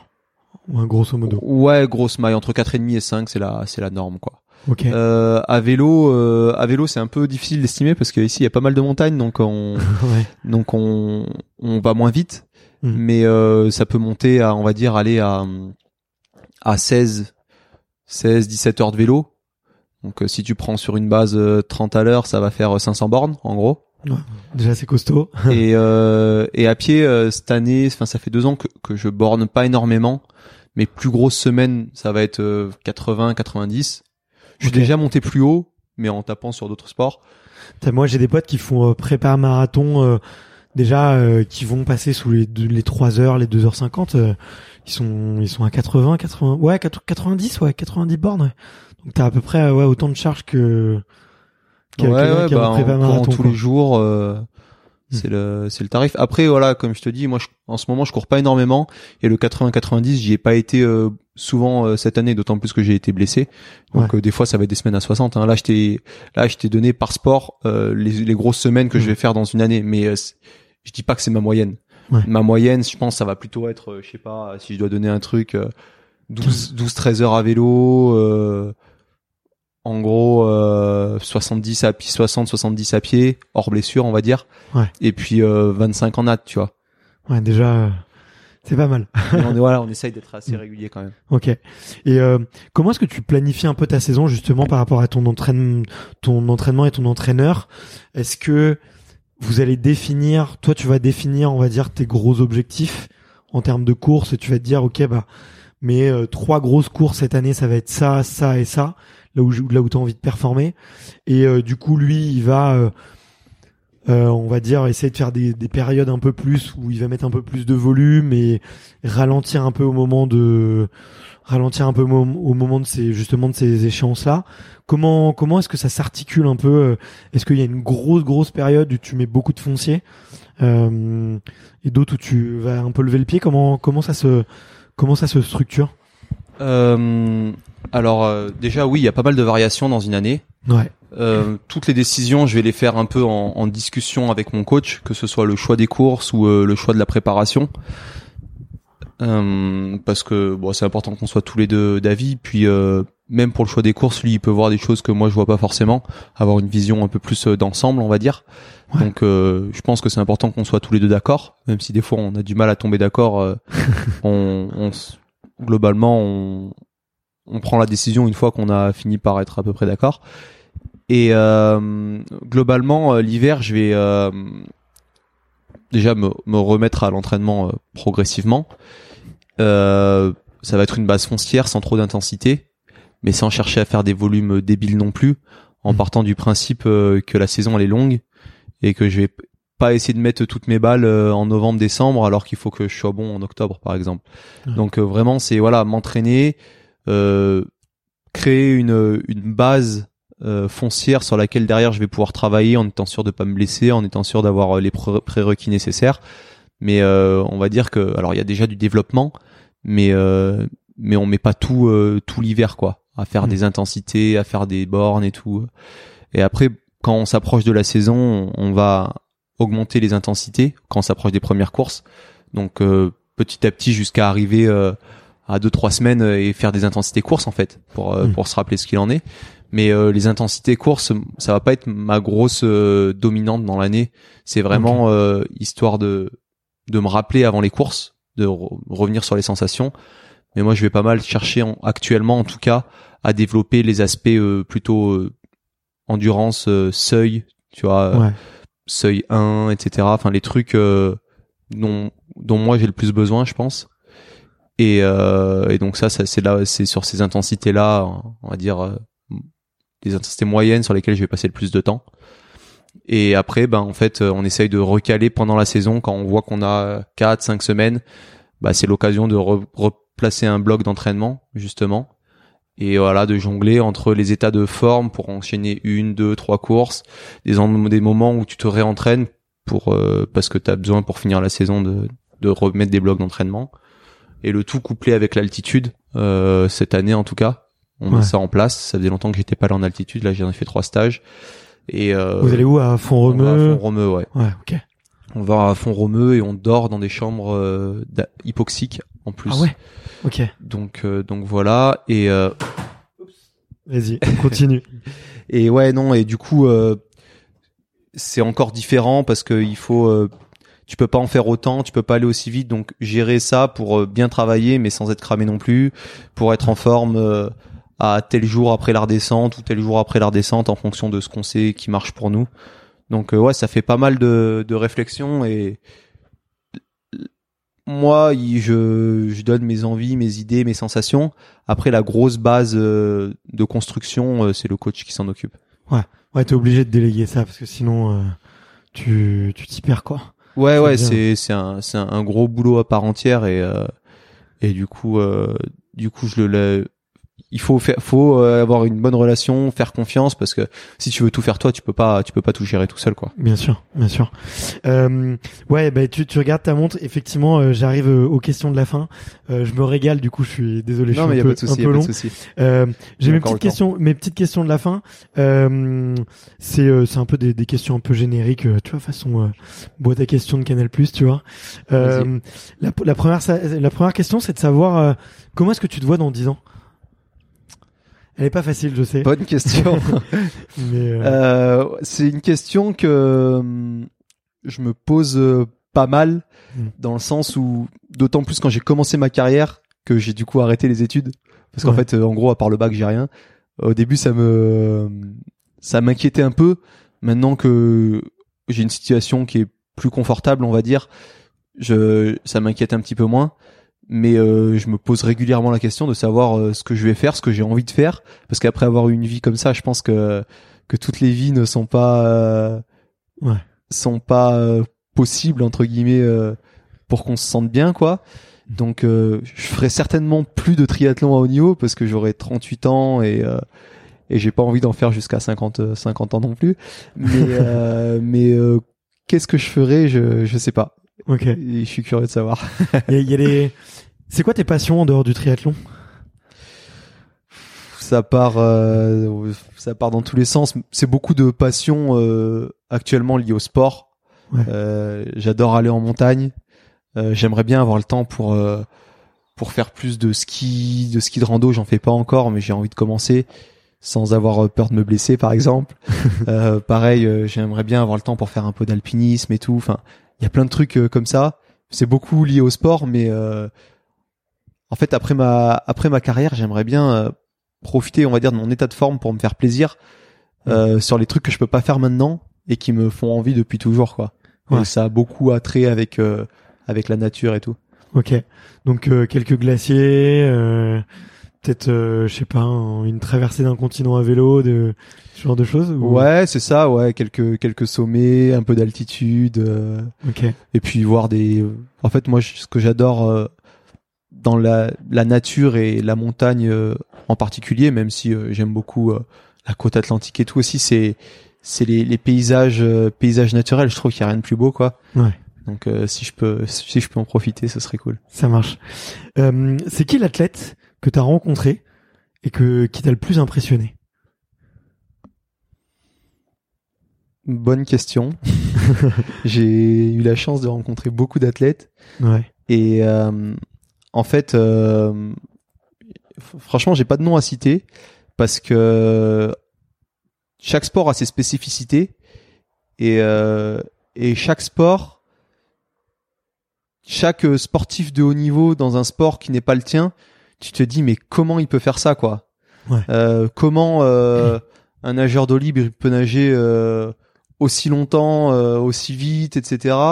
Comment euh, un sprinter il est capable euh, d'avoir des qualités pour aller euh, aussi rapidement, euh, pour être aussi explosif? Enfin voilà, ça peut être. euh, Enfin et là j'ai cité deux sports, mais tous les sports ont. euh, en fait, Bien sûr. moi je trouve que tous les sports sont impressionnants quand tu regardes euh, la spécificité de leur sport. euh, c'est ça paraît toujours un peu inhumain quoi. Ouais, bien sûr, bien sûr, c'est clair.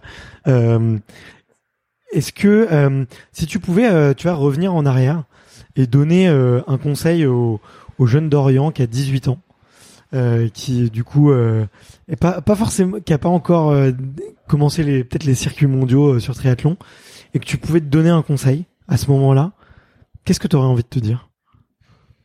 Euh, de, de prendre mon temps, ouais, d'essayer de faire les choses dans l'ordre, quoi. de et de, de solutionner les problèmes euh, à la racine plutôt que plutôt que de les laisser euh, prendre de l'ampleur et de devoir après euh, trimer pour euh, pour euh, corriger les problèmes et aussi de pas arrêter de nager pendant 2-3 ans après avoir arrêté la natte parce que c'est galère. Ouais, mais ça, ça va, j'imagine que ça ça t'a pas trop coûté quand même. Ouais, mais euh, je pense que je me suis euh, pas facilité la tâche au début. Ouais, c'est vrai, c'est vrai. Euh, Est-ce qu'il y a un film, une série ou un livre que que t'as regardé euh, dernièrement et que tu conseilles à tout le monde tellement te- tellement tu l'as adoré Euh... Alors, euh, sûrement. Je regarde plein de séries. Vas-y, balance-en Euh, quelques-unes que que t'as bien aimé. Alors, qu'est-ce que j'ai bien aimé récemment? Bah, J'étais en train de finir Vikings. Vikings. Ok, Franchement, c'est une série stylée. Euh, moi, j'aime bien les mangas aussi. euh, Je suis à fond dans One Piece en ce moment, c'est la folie. ok. Et sinon, le dernier livre tu que les j'ai tu les lis ou tu les regardes? Je les regarde. Ok. Et le dernier livre que j'ai bien aimé, là, je viens de le finir, c'était euh, un thriller. C'est 1991, euh, Franck Tillier. Et euh, moi, je lis quasiment que des thrillers globalement. C'est Ok. les seuls que je kiffe vraiment. T'as lu des Stephen King du coup, Et j'imagine. il est, ou- euh, euh, pas trop. Ok. J'ai lu euh, dans les ceux que j'avais bien aimés, j'ai j'ai lu tous les Millennium. Je les ai trouvés euh, trop stylés. Euh, pas mal de Harlan Coben, euh, Ok. des, des trucs euh, dans ce genre-là. Des thrillers un peu psychologiques aussi, ça j'aime bien. Très chaud. peu- Moi, j'adore tordu. Aaron Coven. ouais, Incroyable. Et euh, bah t'essayeras. Euh, je sais pas si tu connais Lisa Gardner. Ok. Elle fait des, des trucs euh, vraiment pas mal. Ok. Ça marche. je me je me le note. J'enregistre tout ça pour la suite. Trop cool. Et euh, ok ouais. Et, et euh, pourquoi les thrillers? Enfin, qu'est-ce qui te plaît dans les Moi, je sais que j'adore. euh, c'est le moi, c'est le côté euh, enquête, stressant ou où t'essayes de résoudre un problème, tu vois, qui a l'air compliqué, tu vois. Généralement, euh, c'est c'est ça qui me plaît quoi. L'en, l'en- vraiment l'enquête, le le suspense. euh. Ouais, alors euh, déjà il y a ça, vraiment de tu vois de toujours réfléchir à essayer de trouver la solution avant qu'elle Mhm. soit dévoilée. Et puis il y a aussi le fait que j'ai recommencé à lire il y a quelques années et je lisais, je faisais que de regarder des séries, des trucs et, et j'aime trop regarder des séries, des films et tout parce qu'en plus c'est facile quand tu rentres de l'entraînement, t'es fatigué, c'est plus facile de se mettre dans son canapé et de Ouais. et de regarder. Et euh, en fait je voulais recommencer à lire aussi parce que c'est plus apaisant je trouve. Bien sûr. Et donc euh, quand j'ai commencé il y a quelques années, j'ai commencé avec un un thriller et puis j'ai essayé d'autres trucs, j'ai des autobiographies, des un peu de tout, tu vois, je suis parti un peu dans tous les sens. Et euh, et vu que j'ai tendance à avoir la flemme de m'y mettre et qu'une fois dedans euh, j'aime bien, je trouve que j'ai besoin d'un truc qui me tient en haleine tout le long et qui me donne envie de Mm. réouvrir pour savoir ce qui va se passer. Et c'est vrai que quand tu lis une autobiographie, par exemple, pour prendre pour citer cet exemple, euh, si c'est en plus c'est quelqu'un que tu connais, alors c'est très intéressant, mais vu que tu connais un peu le bah, le, le déroulé de, Mm. de son histoire ou et ben bah t'as quand même moins ce goût de reviens-y. Ouais. Pareil euh, pour euh, les trucs un peu plus euh, un peu plus historiques ou euh, ou quoi que ce soit ou même les même les romans enfin même les trucs un peu fantastiques type Harry Potter ça va pas me Mm. faire euh, cette euh, cette envie d'y retourner alors que ouais vraiment les thrillers euh, bah t'as envie de Mm. savoir la, la solution quoi et euh, et le fait que ce soit toi qui imagines le truc c'est encore plus fort je trouve que voilà Mais c'est hyper intéressant parce que j'avais jamais formulé ça comme ça, mais c'est vrai que ce- cette espèce de, de, de suspense qui te donne envie de revenir, de revenir et, et de absolument de, de lire la fin pour savoir ce qui s'est passé, c'est c'est vrai que j'y suis hyper euh, hyper sensible aussi. Euh, trop bien. Euh, Il y a euh, euh, l'avant dernière question, c'est de savoir euh, si euh, quel est quel est le meilleur quel est le meilleur conseil qu'on t'ait qu'on t'ait donné, le meilleur conseil sportif qu'on a pu te donner récemment? Euh, bonne question. Euh, de te mettre à la prépa mentale peut-être ouais, ouais, il y a- c'est clair que bah ça, c'était pas dernièrement, mais du coup, euh, quand le prépa mental, il m'a fait euh, travailler sur euh, qu'est-ce que c'est la vérité au fond. ouais c'était un bon un bon truc. Et sinon, c'est avant la course euh, à Munich, le coach il m'a envoyé. Et, Oublie pas que t'es jamais aussi fort que quand t'es relâché.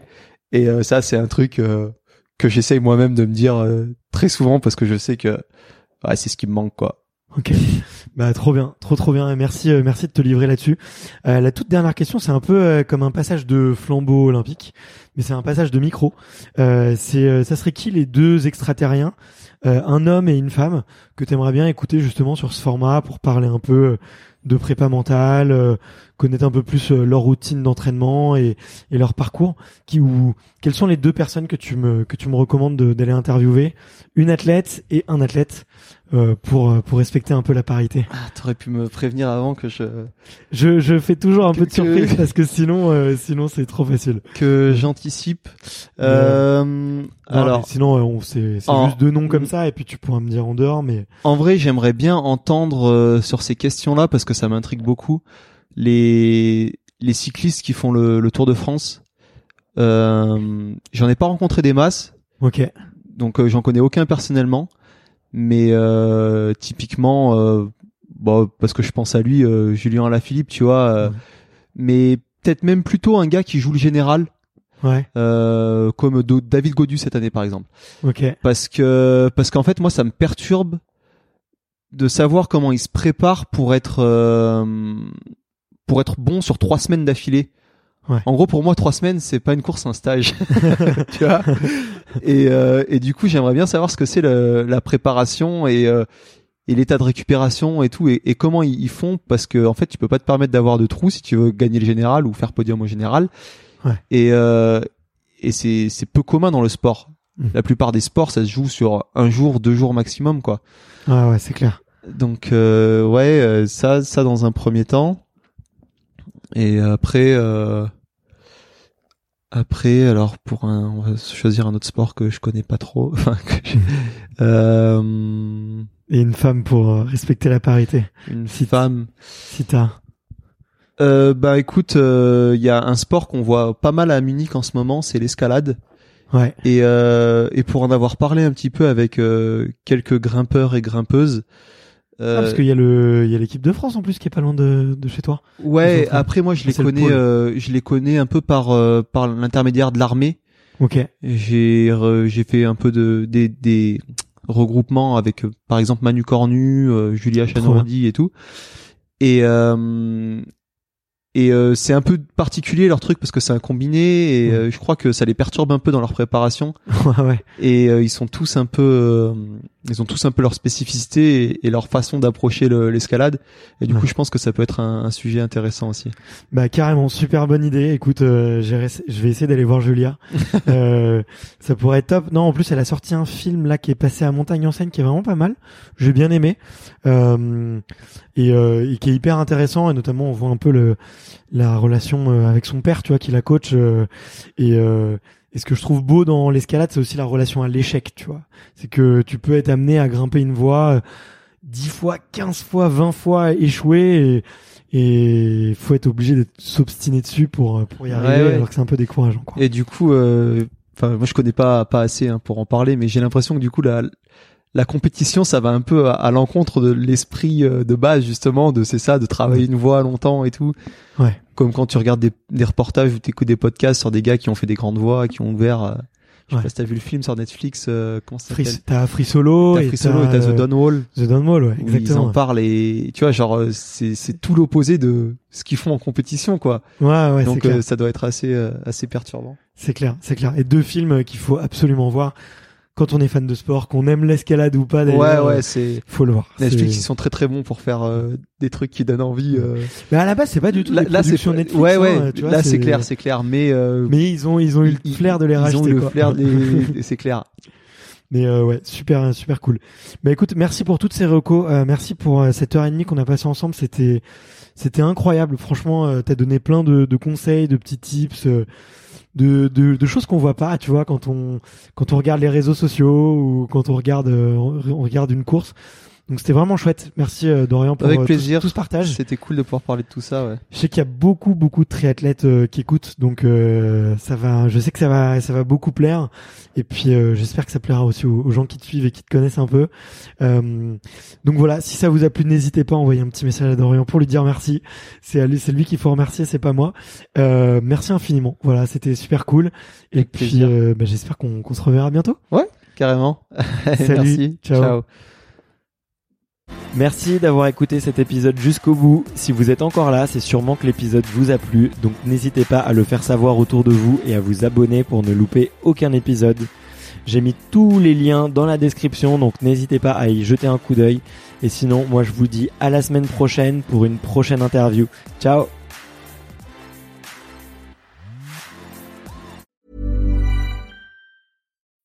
When you need mealtime inspiration, it's worth shopping Kroger, where you'll find over 30,000 mouthwatering choices that excite your inner foodie. And no matter what tasty choice you make, you'll enjoy our everyday low prices, plus extra ways to save, like digital coupons worth over $600 each week. You can also save up to $1 off per gallon at the pump with fuel points. More savings and more inspiring flavors make shopping Kroger worth it every time. Kroger, fresh for everyone. Fuel restrictions apply.